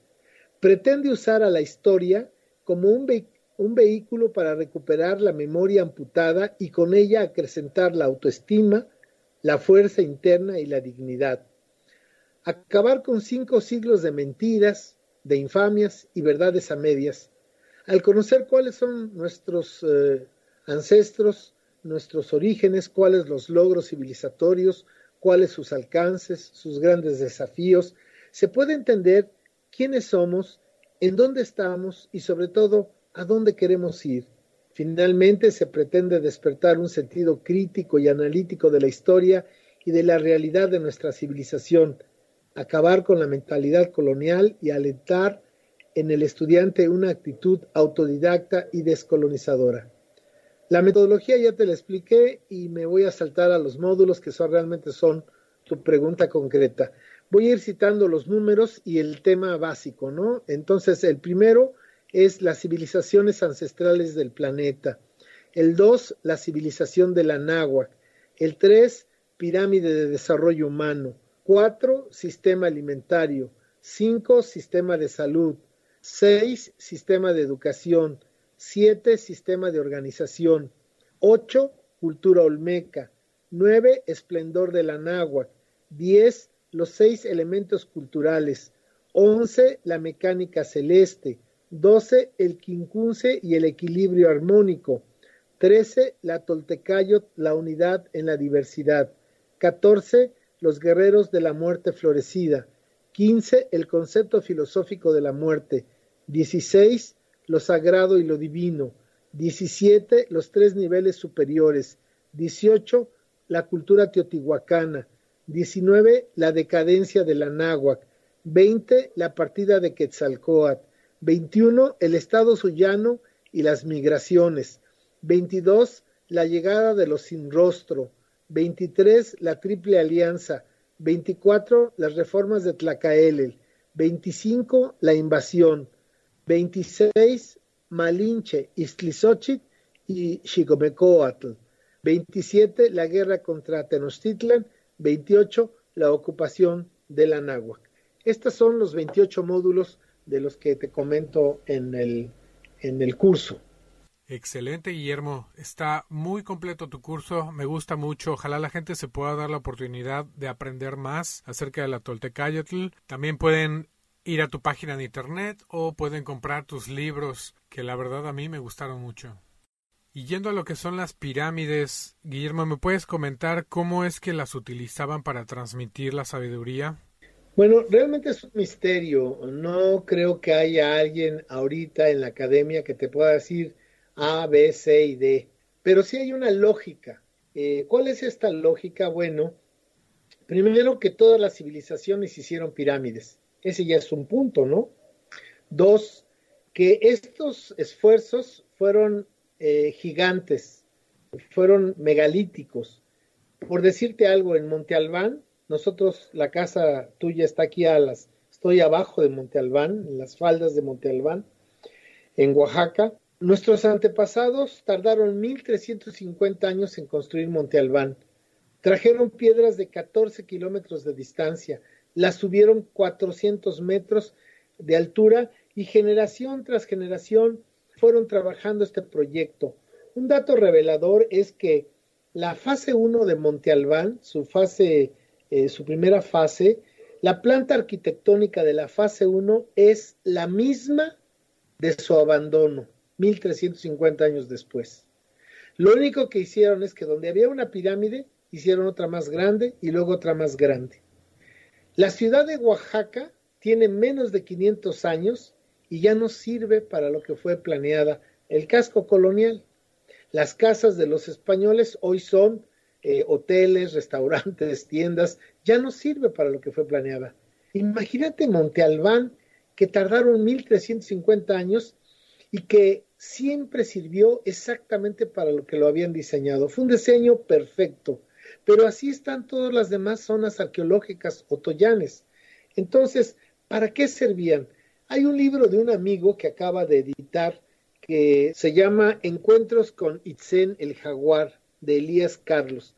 Este libro que además, si me lo piden por internet, se los mando gratuitamente o les doy el correo de, de, Elías Carlos.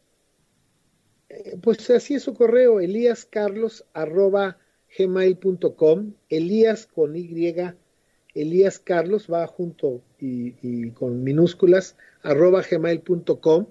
Ustedes pueden pedir encuentros con Itzen el jaguar. Y en este libro, este Elías Carlos relata una serie de, de experiencias extraordinarias que tuvo en Mayapán. Él descubre que las pirámides eran propulsores eh, de conciencia Hoy se sabe que dentro de 50 años las computadoras van a ser un pedazo de cuarzo. De hecho, los discos duros de las computadoras son un pedazo de piedra. Bueno, imagínate esas inmensas pirámides que son pues como discos duros de información energética. Por eso él dice que son propulsores de conciencia. No sé si has visto en documentales cómo es una planta nuclear por dentro pero no tiene nada que ver con lo que puede ser una casa, una tienda, un, palacio, no tiene nada que ver con eso. La construcción que está ahí no rompe con nuestra percepción de lo que es una casa habitación o un palacio. Eh, ¿Me explico? Igual Monte Albán. Y entonces eh, estos lugares, dicen, las piedras hablan, las piedras tienen energía, tienen conciencia y son lugares donde la gente eh, trabajaba los niveles de conciencia energética pues a un, alto nivel, por lo cual todos los pueblos antiguos pues las construyeron, porque la, la tecnología, permítame decirlo de esa manera, la tecnología es lo mismo para un chino que para un egipcio que para quien sea, somos humanos, y entonces por eso el, el conocimiento en el vértice superior habla el mismo idioma para todos. Tardaron mucho tiempo en construir las pirámides, pero no hay vestigios de que hayan utilizado la rueda, siendo que la conocían. ¿Tienes idea de por qué fue que no la utilizaron? Es muy sencillo, yo te lo respondo. Mira, ¿tú sabes andar en triciclo? Sí, aprendí cuando era niño. ¿Y por qué no andas en triciclo ahora? Porque ya no me es eficiente. Ahí está la respuesta. Mira, Occidente es muy canijo. Occidente siempre lo que no es como ellos, entonces es inferior. Nuestras lenguas, cuando llegaron los españoles, se convirtieron en dialectos. Nuestra medicina se convirtió en brujería. Nuestro arte se convirtió en artesanía. Pero te voy a dar un dato muy revelador. Hubo un momento en que se reunieron 12 misioneros, los más capaces, con los sabios tlamatinimes que sobrevivieron a la matanza de Tenochtitlan y donde no se pudieron poner de acuerdo, donde no pudieron nuestros sabios eh, expresar eh, lo que querían expresarle a los españoles porque no entendían, era un concepto, tona. En la lengua náhuatl, tona significa energía. Por más que les decían que era tona, los españoles lo tradujeron como brasa, calor, fuego. Pero ellos no, por su nivel tan bajo de, ciencia, no entendían lo que era energía. Debe saberse que los egipcios sí lo sabían y que los griegos lo tomaron de los egipcios, pero por los mil años en los que la Iglesia Católica a través de la Inquisición quemó a las personas de conocimiento de Europa, se quedaron otra vez en la ignorancia. De modo que para 1500 los europeos no sabían lo que era energía, no entendían el concepto de energía. Entonces, ¿qué quiere decir tona? Fíjate nada más qué, qué maravilloso. Tona tiu, el sol. Tona tiu, el sol. Tona kate el señor del sustento, la energía que metemos a nuestro cuerpo. Eh, tonalpoguali, el, calendario de ritual de los 260 días de los signos. Tonantzin, nuestra madre querida. Entonces el concepto tona, el prefijo tona, eh, explica la energía. Y tú verás entonces que en la lengua náhuatl se usa mucho el concepto de tona, porque la energía era fundamental para entender el mundo náhuatl y los españoles no sabían lo que era energía. Entonces esto te da eh, una pauta para entender pues la grandeza y de nuestros abuelos y por otro lado pues la brutalidad y la ignorancia de los invasores. A mí se me figura que los mexicas, al haber desaparecido la Toltecayotl y haberse enfocado en el materialismo, se estaban encaminando a la misma estructura social que trajeron los europeos, ¿no?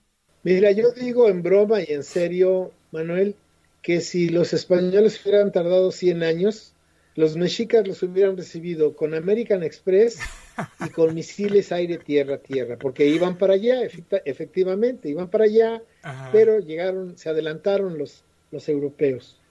La historia que nos cuentan en la escuela es que Colón era un explorador y estaba buscando una ruta hacia la India, cuando parece que había otros intereses de por medio. Había muchos inversionistas interesados en que Colón llegara a estas tierras. Bueno, más bien, dicho de otra manera, Colón era la punta de un iceberg justamente de banqueros venecianos y de europeos en general, que al haberse cerrado los turcos haber cerrado el paso de la ruta de la seda y como Europa era importador de todos estos bienes, estaban desesperados por encontrar una, una nueva ruta comercial a la India. Entonces, como eso no lo podían hacer los banqueros, porque el concepto de la, de la iniciativa privada eh, todavía era eh, muy limitado. Si lo piensas bien, la iniciativa privada siempre lesiona al bien común. Entonces es inhumana la iniciativa privada, vista desde esa perspectiva. Entonces en, esa, en ese tiempo, la iniciativa privada no podía por sí misma hacer la exploración de otros mundos. Pero vamos a hablar con precisión. Mira, eh, debemos de saber que a principios de 1400 lo, el Vaticano mandó los jesuitas a China. Los chinos tenían ya contacto con el Anáhuac y los chinos tenían mapamundis, donde ellos sabían cómo estaba todo. Colón era un, un, un navegante judío, tú sabes que en ese entonces se perseguían a los judíos, y entonces él se cambió el nombre a Cristóforo Colón, pero él era un judío pariente eh, y, paisano de todos estos banqueros judíos, los Rothschild, todos estos eh, banca este, eh, de la República Serenísima de Venecia y el Vaticano se habían asociado. Entonces, estos mercaderes firmaron un, una carta de intención, por decirlo, un convenio con la corona de Castilla, que era una corona pequeñita, eh, necesitaban el permiso legal, el pendón legal. Ellos iban a poner toda la inversión, eso es falso de las joyas es un mito, a cambio de que les legalizaran esa invasión. Entonces, los mercaderes consiguieron el permiso legal de la corona española y el permiso moral del Vaticano. Y con eso vinieron y con los mapas chinos vinieron a buscar una ruta comercial a nuestro continente y Colón llegó a las islas a las Antillas y lo primero que hizo al ver a la gente allá fue decir, hostias, los indios, porque él quería llegar a la India. Pero además quiero decirte que como todos los banqueros y toda esta gente de las finanzas, firmaron un contrato que se llama las capitulaciones de Santa Fe. En esas capitulaciones, la reina eh, de Castilla le ofrecía el, oro y el moro a Colón para que descubriera esa ruta comercial a la India y la firmó Colón. Por eso en su diario a cada rato las hace firmar a todos y decir que están en la India y que están con los indios. Y entre otras cosas, en esa capitulación de Santa Fe, Colón recibía el título de, ¿cómo se llama?, almirante de la mar oceánica, le daban un porcentaje muy alto de todo el comercio que se hiciera, en fin, eh, un, un, convenio leonino como siempre hace la iniciativa privada. Pero pasado un tiempo, Manuel, que se estaban llevando la tajada de León los mercaderes judíos eh, y venecianos que habían financiado a Colón, la corona española los abogados de la corona española llamaron a Colón y le dijeron, Colón, tú firmaste este convenio comprometiéndote a llegar a la India en una nueva ruta. Lástima, Margarito, tú no llegaste a la India. Y entonces todas estas prerrogativas que te habíamos dado, te las quitamos. Colón murió pobre peleando un juicio con la corona española con la cual lo perdió. Entonces, quiero decirte que más allá de todo esto, yo personalmente pienso que hay un plan necrófilo del Vaticano de que ya ellos veían que iban a ir sobre esta tierra que ya los chinos les decían que existía y que había una civilización con un gran avance eh, de conocimiento, el Vaticano eh, necesitaba destruir este civilización. Piénsalo bien. Los mil años anteriores atrás, el poder del Vaticano se debió justamente a la ignorancia que sembró quemando vivas a las personas de conocimiento de Europa. El poder del Vaticano estaba sustentado en la ignorancia del pueblo y no iban a permitir que llegaran a un continente y que el conocimiento se abriera. Entonces el primer objetivo era la destrucción de ese conocimiento, de esa civilización, y ese era el objetivo de la, del Vaticano. Para hacer este sucio trabajo, le dieron la encomienda a la corona española y a la corona portuguesa, y ellos iban a robar, pero era más importante destruir que robar. Porque además el Vaticano si esas tierras eran colonizadas por los eh, españoles y los portugueses, recuerda que en ese entonces el diezmo era obligatorio y entonces ya tenía el Vaticano un acervo de recursos para seguir enriqueciéndose. Tú debes de saber que hoy en día el único banco que no está auditado es el Banco del Vaticano. Entonces el Vaticano siempre ha sido un poder económico. Entonces yo creo que hay una decisión de alto nivel por venir a destruir la civilización que alcanzó el más alto grado de desarrollo humano en la historia de la humanidad, pero además denostarla, bajarla a nivel de animales, porque lo primero que hizo Colón es decir que nosotros no éramos seres humanos, que no teníamos alma y que éramos animales, y que como los animales no tienen propiedad privada, todo lo que hubiera en estas tierras pertenecía a la corona española y a los españoles. Y a eso le llamaban rescate. Fíjate, a ir a una, a una población y robar el oro, y decían, vamos a rescatar oro, porque no tenía dueño, porque éramos animales. Y cuando esos animales brincaban, protestaban, entonces venía otra palabra con un profundo eufemismo. Cuando iban a rescatar, después pacificaban. O sea, cuando la gente protestaba por el robo, entonces la reprimían, pero a la represión le llamaban pacificación. Y esa historia, como ves, no ha cambiado. Esa historia se sigue repitiendo. Por eso es tan importante que nosotros conozcamos la historia para que no se vuelva a repetir. Mira, el día que Despeñadero entregó el petróleo a las transnacionales, ese día, desgraciadamente, México, el equipo de fútbol de México le ganó a Alemania. Y entonces los mexicanos estaban celebrando en, Paseo de la Reforma, en el Ángel de la Independencia, que le habíamos ganado a Alemania y ese día se había entregado el petróleo, eh, el 40% de la riqueza del Estado se le había entregado a las empresas transnacionales y a las empresas que hoy ya se sabe eh, eran y son ahora de los propios políticos, como el propio presidente, expresidente Peña Nieto, es dueño de creo que dos, de dos ondas petroleras y todos los demás políticos también tienen sus concesiones petrolíficas que ellos de manera ilegal e inmoral se apropiaron de ellas. Entonces, México sigue siendo, o este, el Anáhuac sigue siendo un, un espacio de robo, de explotación, eh, y nosotros debemos de tener conciencia.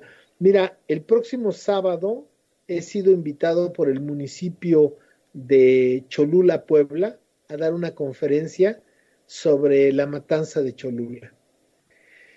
Y el, el, fondo de esta conferencia es que yo digo que si no se esclarece la verdad de la matanza de Cholula, no se podrá esclarecer ni la de Tlatelolco, ni la del jueves de Corpus, ni la de Acteal, ni la de Ayotzinapa, ni la de Nochistlán, ni todas las que se han dado. Ninguna de las matanzas, desde la de Tlatelolco, eh, desde la de Cholula, pasando por la del Templo Mayor hasta la de Ayotzinapa y Nochistlán, en ningún caso se han llevado a la justicia a los autores intelectuales. Entonces yo creo que es necesario que conozcamos nuestra historia para que no se vuelva a repetir, porque un pueblo que no tiene memoria histórica está condenado a repetir la historia una y otra y otra vez. Y si tú analizas la vida de Hernán Cortés y con todo respeto a la vida de Carlos Slim, es exactamente la misma. Gente, el papá de Carlos Slim llegó a principios del siglo XX a México huyendo del, Iba, del Líbano, de la guerra, con una mano atrás y otra adelante. Y hoy es el hombre más rico de este país y uno de los más ricos del mundo. ¿Por qué? ¿Por qué los extranjeros siempre encuentran un espacio de riqueza en México y por qué los mexicanos más arraigados a su raíz, a su cultura, a su etnia, por qué son los más pobres de este país? Eso es producto de que no conocer su historia, no tenemos dignidad, no tenemos conciencia, no tenemos responsabilidad histórica. ¿Y en tu opinión qué podríamos hacer para que esto deje de seguir sucediendo? Mira, el Banco Genético de Información Cultural es lo que nos va a permitir romper la colonización. Eh, la experiencia que yo tengo es que cuando doy mis conferencias, la gente despierta. Y la gente que llega a esas conferencias aparentemente no sabe, pero cuando uno empieza a darles información, la gente empieza a conectar cosas que sabe por una parte, por otra, que le había dicho su abuelito, que su papá decía que en su pueblo se, se comentaba esto, se hacía lo otro. Entonces, lo que temen los explotadores desde Hernán Cortés hasta Carlos Slim es que recuperemos la conciencia. Yo les platico esto a los niños de primaria porque también damos conferencias en las escuelas primarias de cuarto año para arriba y les explico esto de esta manera muy sencilla. Les digo que, que hagan de cuenta, les digo que México era una hacienda muy bonita y que había un señor que era dueño de esa hacienda que se llamaba México y el señor se llamaba México y entonces un día llegó un mochilero eh, de Europa, pues de esos que andan viajando y con su mochila y le pidió que si podía quedarse unos días a, poner su casa de campaña ahí en el jardín de, de, la hacienda. Una hacienda que era muy rica, tenía eh, ganado, tenía aves, tenía frijol, eh, maíz, en fin, era una hacienda muy productiva. Y el señor México, que era tan noble y tan, pues tan, una gente tan buena, le dijo, sí, hombre, cómo no, póngase usted ahí, abajo de ese árbol, ponga su casa de campaña. Y este europeo, pues ahí se, se, se puso, pero vio que todos los días el señor México salía a regar su jardín. Y un día, cuando el señor México estaba regando su jardín, el señor Europa llegó con una piedra y por la espalda le dio un golpazo en la cabeza y lo privó de la conciencia. Cayó México al suelo y fue por una cubeta de agua y se le echó encima, lo despertó y le dijo, recuerda que yo soy el dueño de esta hacienda. Recuerda que tú eres peón acasillado. Recuerda que me debes once mil toneladas de oro. Recuerda que tú no recuerdas y párate a trabajar. ¿Y sabes qué dijo el señor México cuando se levantó? Sí, patrón, para servir a usted. ¿Y cuál crees que fue el papel que jugaron los enteógenos en el desarrollo de la sociedad tolteca?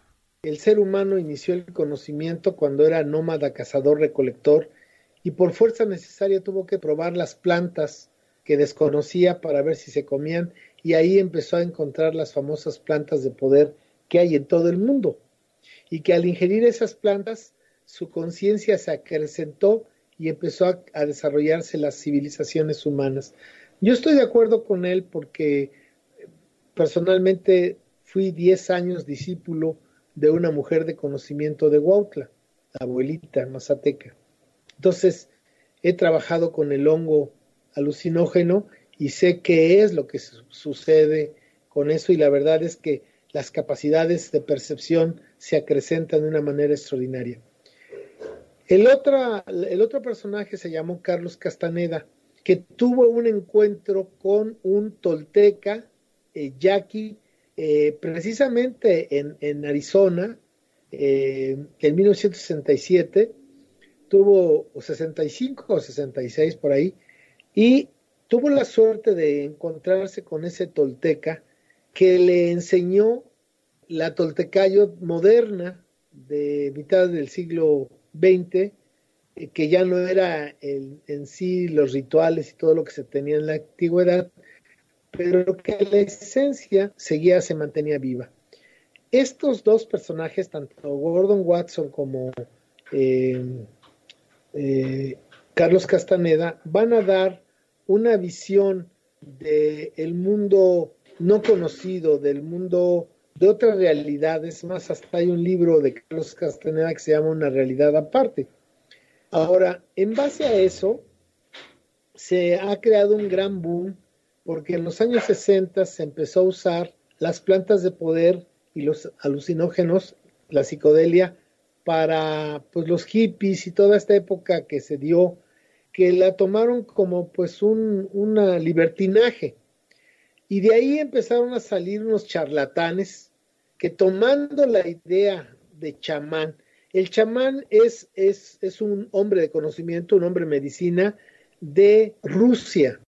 El chamán es, es, es un brujo, es un hombre de conocimiento, un hombre de medicina de estas regiones gélidas de Rusia.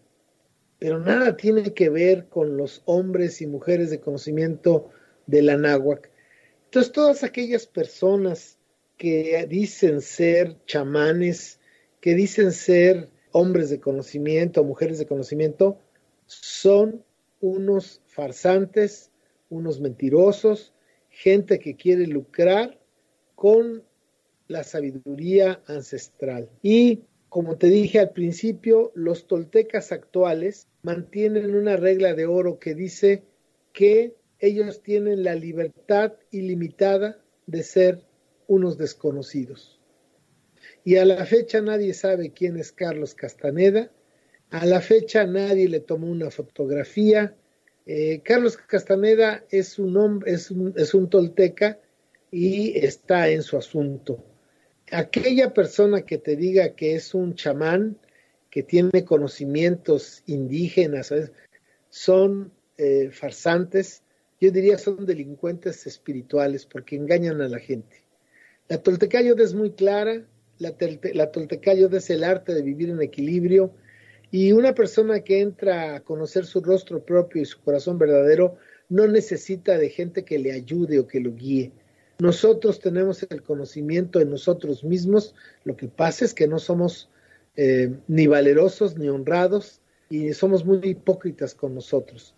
pero no necesitamos de ayudas externas. Entonces, ¿crees tú que esas sustancias nos ayuden o sean necesarias para el desarrollo espiritual? Mira, hay, una parte donde don Juan le está diciendo que Castaneda le pregunta a don Juan que qué importante o qué importancia tiene los, las plantas de poder en el camino del conocimiento. Y don Juan le dice que no, que no tiene gran importancia. Este, y le dice, ve a Eligio, otro de los eh, aprendices, le dice con una vez que la comió fue suficiente. Y entonces Castaneda un poco molesto le dice, ¿y por qué usted me dio tanta, tantas veces? Y le dice, pues porque eras un tonto, ¿no? Pero las plantas era para moverte y que te dieras cuenta que el mundo no está tan ahí, ni, es como tú crees que es, el mundo es muchas cosas más de las que tú desconoces. Entonces no es necesario los, los enteógenos para entrar en el camino del conocimiento. Y le dice a don Juan, en ese mismo plática, le dice, lo que se necesita es sensibilidad. La sensibilidad, la conciencia, es lo que se necesita y la responsabilidad. ¿Qué me puedes comentar de los brujos o hechiceros? Dice don Juan que cuando llegaron los españoles a la invasión, lo que para la mayoría de los anahuacas fue una, un, calvario, para los toltecas fue una bendición, porque dentro del camino del conocimiento, así lo llama él, necesitas eh, encontrarte un repinche tirano para que te temple y un repinche tirano es una persona imposible en posición de poder.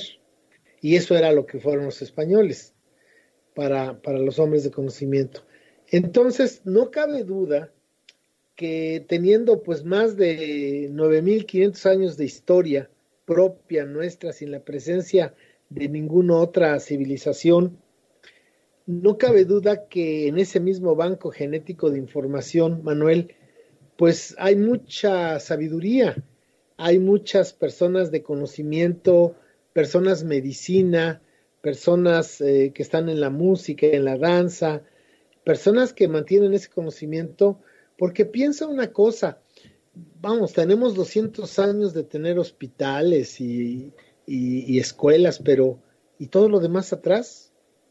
Entonces, eh, pues se necesitó ese conocimiento que siempre ha estado ahí y efectivamente hoy don Juan eh, dice que hay, que hay, en ese sentido, fíjate, diableros, hechiceros, brujos, personas de conocimiento, guerreros y toltecas.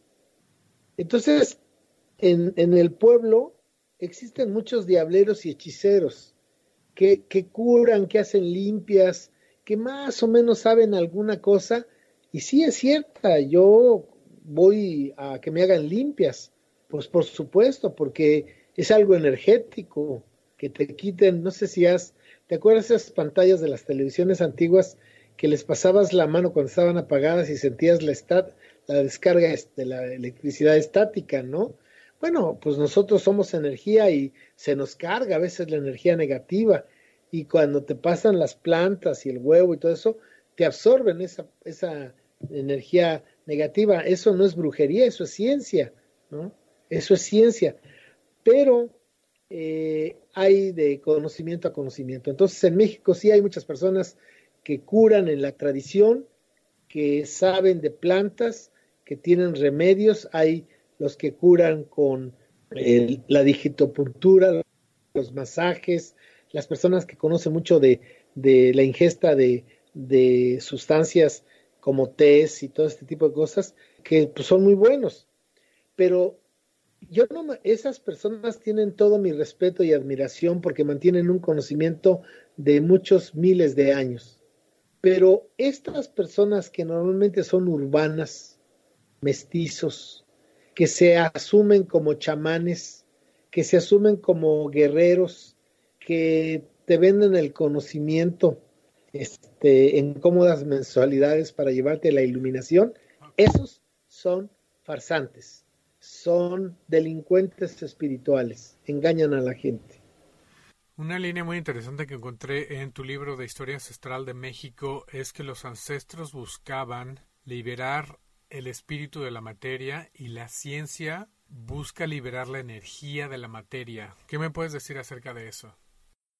Mira, no solamente los viejos abuelos nuestros, todos los, los las personas sabias de Egipto, de Mesopotamia, de India, de China, pues en el vértice superior de su conocimiento buscaban liberar eh, el espíritu de la materia. lo que hemos hablado, llegar a la frecuencia maestra, que es una vibración muy elevada, con la frecuencia sublime. Entonces, la única civilización que no hace eso es la civilización occidental, que decide irse por el camino de la materia y la liberación de la energía de la materia, pues es la fusión nuclear, es la bomba atómica. Y es justamente cuando un pueblo, según la visión eh, judio-cristiana anglosajona del mundo moderno, un pueblo que tiene bombas nucleares, que tiene eh, reactores nucleares, que puede producir desde tornillos hasta misiles termonucleares, bueno, son, decimos, países muy desarrollados eh, tecnológica y materialmente. Pero la liberación de la energía de la materia produce destrucción, produce contaminación porque debes de saber que los reactores nucleares efectivamente producen energía eléctrica, pero los residuos, las aguas residuales, los eh, combustibles radioactivos que utilizan, todavía no saben qué van a hacer con ellos, porque tienen eh, miles de años de vida de contaminación. Entonces, eh, el culto a la materia ha sido el camino que ha seguido Occidente y ahí entonces ellos encuentran la supremacía en la fusión eh, nuclear y nosotros en la liberación del espíritu de la materia. Esa sería la diferencia. Excelente. Y bueno, en su cosmogonía, ¿qué significaba el número 7? Bueno, tiene muchas simbologías, pero la más importante son las Pléyades, las siete estrellas que, que marcan el principio de donde venimos nosotros. Entonces podemos asumir que venimos de extraterrestres. Pues yo creo que sí, mira, yo no me gusta entrar en esos campos. Dice don Juan, el tolteca, que el mundo conocido es como de dos centímetros. Bueno, no, creo que es, es medio centímetro el mundo conocido. El mundo desconocido, pero que vamos a poder conocer con un gran esfuerzo, es como de dos centímetros y el mundo desconocido que jamás podremos conocer tiene miles de millones de kilómetros de distancia. No sé si con eso te respondo. Sí. ¿Para qué meternos en esas, en esas cuestiones? Porque nos, si la Tierra tiene 5 mil millones de años y si un giro del, del Sol alrededor del, del centro de la galaxia es de 25 mil 625 años, han existido muchas civilizaciones humanas en la Tierra. Tú sabes que por ahí en África se encontró un reactor nuclear con una fusión nuclear, que en el sur de las costas de Japón se han encontrado inmensas eh, plataformas de piedra megalítica trabajada de manera extraordinaria, que se han encontrado en Estados Unidos herramientas de acero y madera petrificados Quiere decir que tienen miles, cientos de miles de años de estar ahí. Probablemente eh, no conocemos realmente la historia. Y meternos en estas cosas nos confunde más.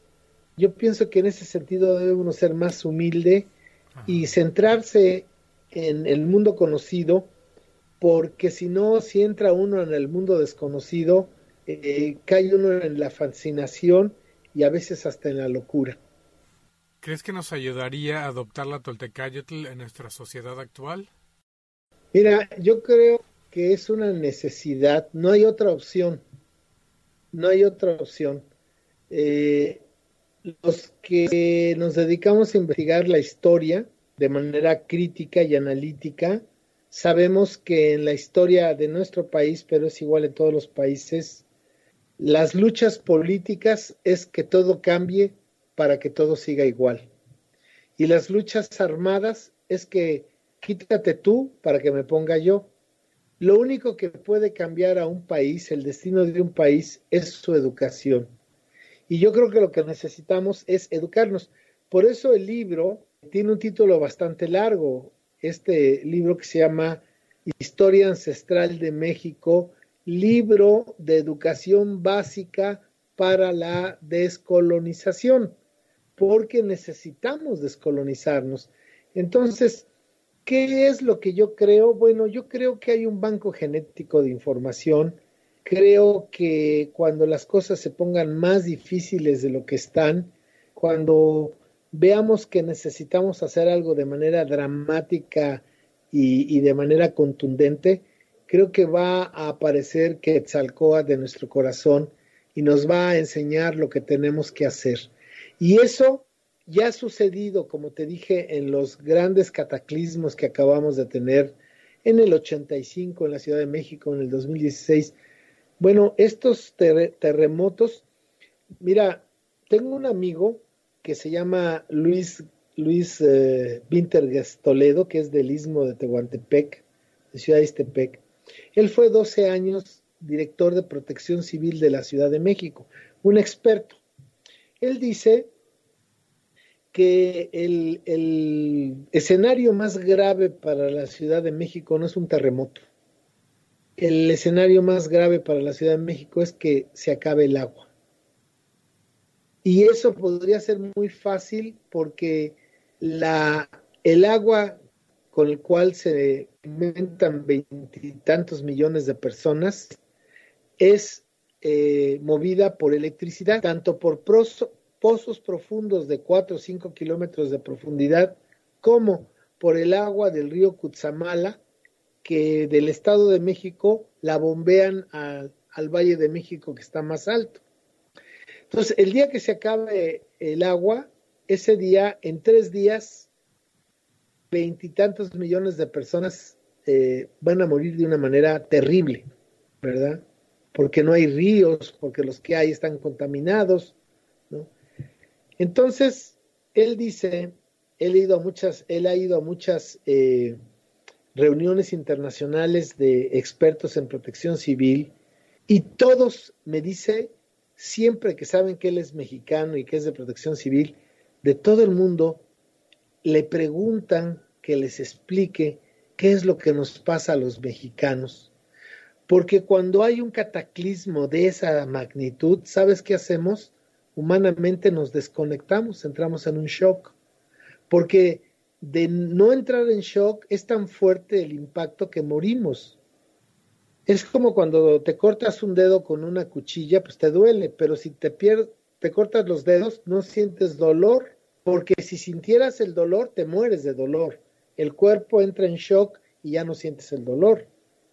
Bueno, Japón, con todo respeto, y eso lo digo con tristeza y con, y con respeto, Japón presumía mucho de su protección civil.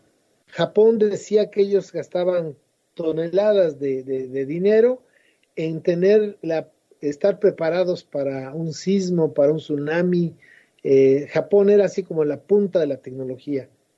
Desgraciadamente vino el tsunami y barrió con Japón.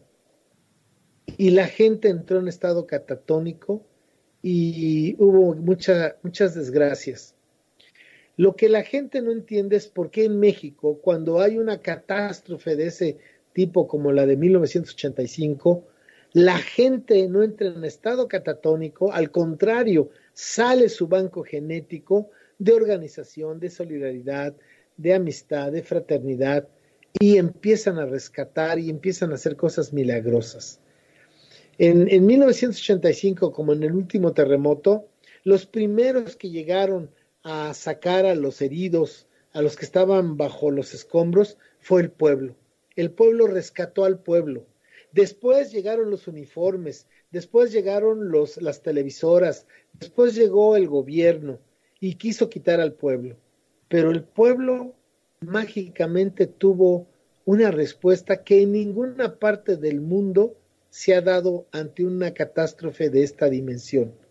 Luego entonces ahí está el Banco Genético de Información Cultural, ahí está la Toltecayo. La pregunta, eh, Manuel, es, ¿de qué tamaño tendrá que ser la catástrofe que tendremos que sufrir para que encendamos nuestro banco genético?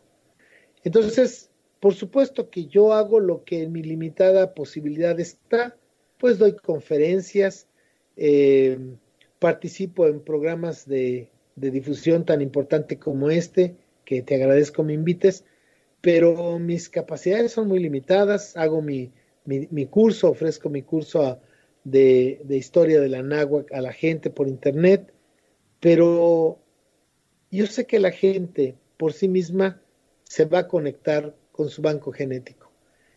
El punto espero que no sea por mucho dolor. Pero lo único que nos va a rescatar de este terrible momento histórico, este terrible momento histórico en el que vivimos la humanidad, es la conciencia de la sacralidad de la existencia. Y eso lo tienen las grandes culturas ancestrales del planeta y sus pueblos. Claro que sí. Excelente, Guillermo. Te agradezco muchísimo haber compartido tu tiempo con nosotros. Ojalá podamos tomar todos conciencia para que no tengamos que esperar a una catástrofe más grande y podamos hacer los cambios necesarios para, para salir adelante y, recobrar toda la, la, riqueza ¿no? que, que sigue ahí, pero está siento que está escondida. Pues, ¿algo más que quieras agregar, Guillermo? Pues mira, agradecerte la oportunidad de hablar eh, en, tu, en tu frecuencia.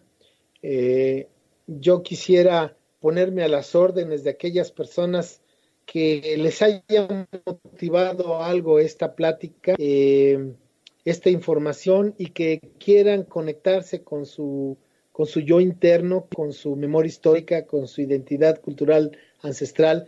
Para mí sería un privilegio y un honor poder acompañar a estas personas en búsqueda de ese camino hacia adentro, porque mira, en la vida, Manuel, no hay ningún camino hacia afuera que antes no se recorra hacia adentro. Tenemos que redescubrirnos, tenemos que recorrernos, tenemos que, que, encontrarnos y a partir de ahí entonces empezar a hacer lo que siempre hemos sido, pero que lo hemos olvidado estos últimos 500 años. Entonces para mí será un honor, un placer. Eh, yo sé que no van a ser muchas personas, pero de las que hayan escuchado este programa y quieran participar en la búsqueda de su memoria histórica y de su identidad cultural, pues me, me tendrán siempre como un aliado, siempre eh, dispuesto a servirles. Muchísimas gracias, Guillermo. Voy a poner toda tu información en la descripción de, del podcast, en cualquier lado que lo, que lo publique para que toda la gente se pueda acercar a todos los que le interese o si hay alguien allá afuera que conoce a alguien más que le interese este tema, adelante, ahí van a estar ahí va a estar toda tu información para que se puedan poner en contacto contigo, Guillermo.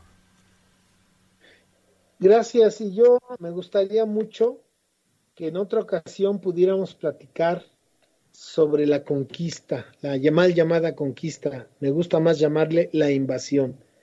Me gustaría explicar, porque me he dedicado, me he abocado a estudiar, cuál fue la verdadera historia, qué fue lo que realmente sucedió entre 1519 y 1521, cuáles fueron los personajes, qué es lo que se oculta, cuál es la verdad.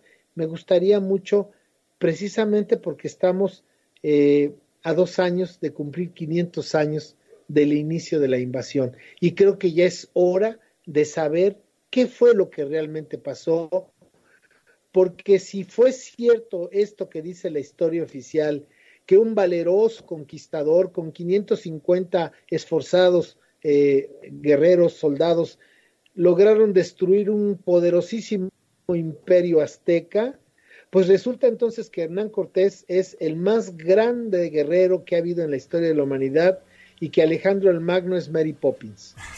Entonces me gustaría mucho tener esa oportunidad y ojalá más adelante tengamos tiempo para hacer un programa sobre eso. Claro que sí, lo agendamos, sería un placer, Guillermo. Realmente todo esto es muy, muy interesante Y cuando tengas tiempo, lo agendamos y, y lo hacemos. Pues yo estoy a tus órdenes, te agradezco la atención y pues estamos en contacto. Excelente, muchas gracias Guillermo. Buenas noches. Sorprendente, una mirada al pasado con ojos nuevos, una perspectiva diferente. Escúchenlo varias veces y apliquen lo que encuentren más positivo en su vida. Por favor visiten la página del maestro Guillermo Marín, consigan sus libros, chéquense todos los demás videos que tiene en YouTube, suscríbanse a su curso y déjenle saber que lo escucharon aquí con nosotros en Experiencia Infinita. Les agradezco haber estado con nosotros. Les recuerdo una vez más, nuestro Facebook es Facebook Diagonal Experiencia Infinita Podcast. Nuestro correo electrónico es experienciainfinita.gmail.com. Déjenos saber qué les pareció la plática de hoy y les recuerdo que todo es posible bajo las condiciones adecuadas.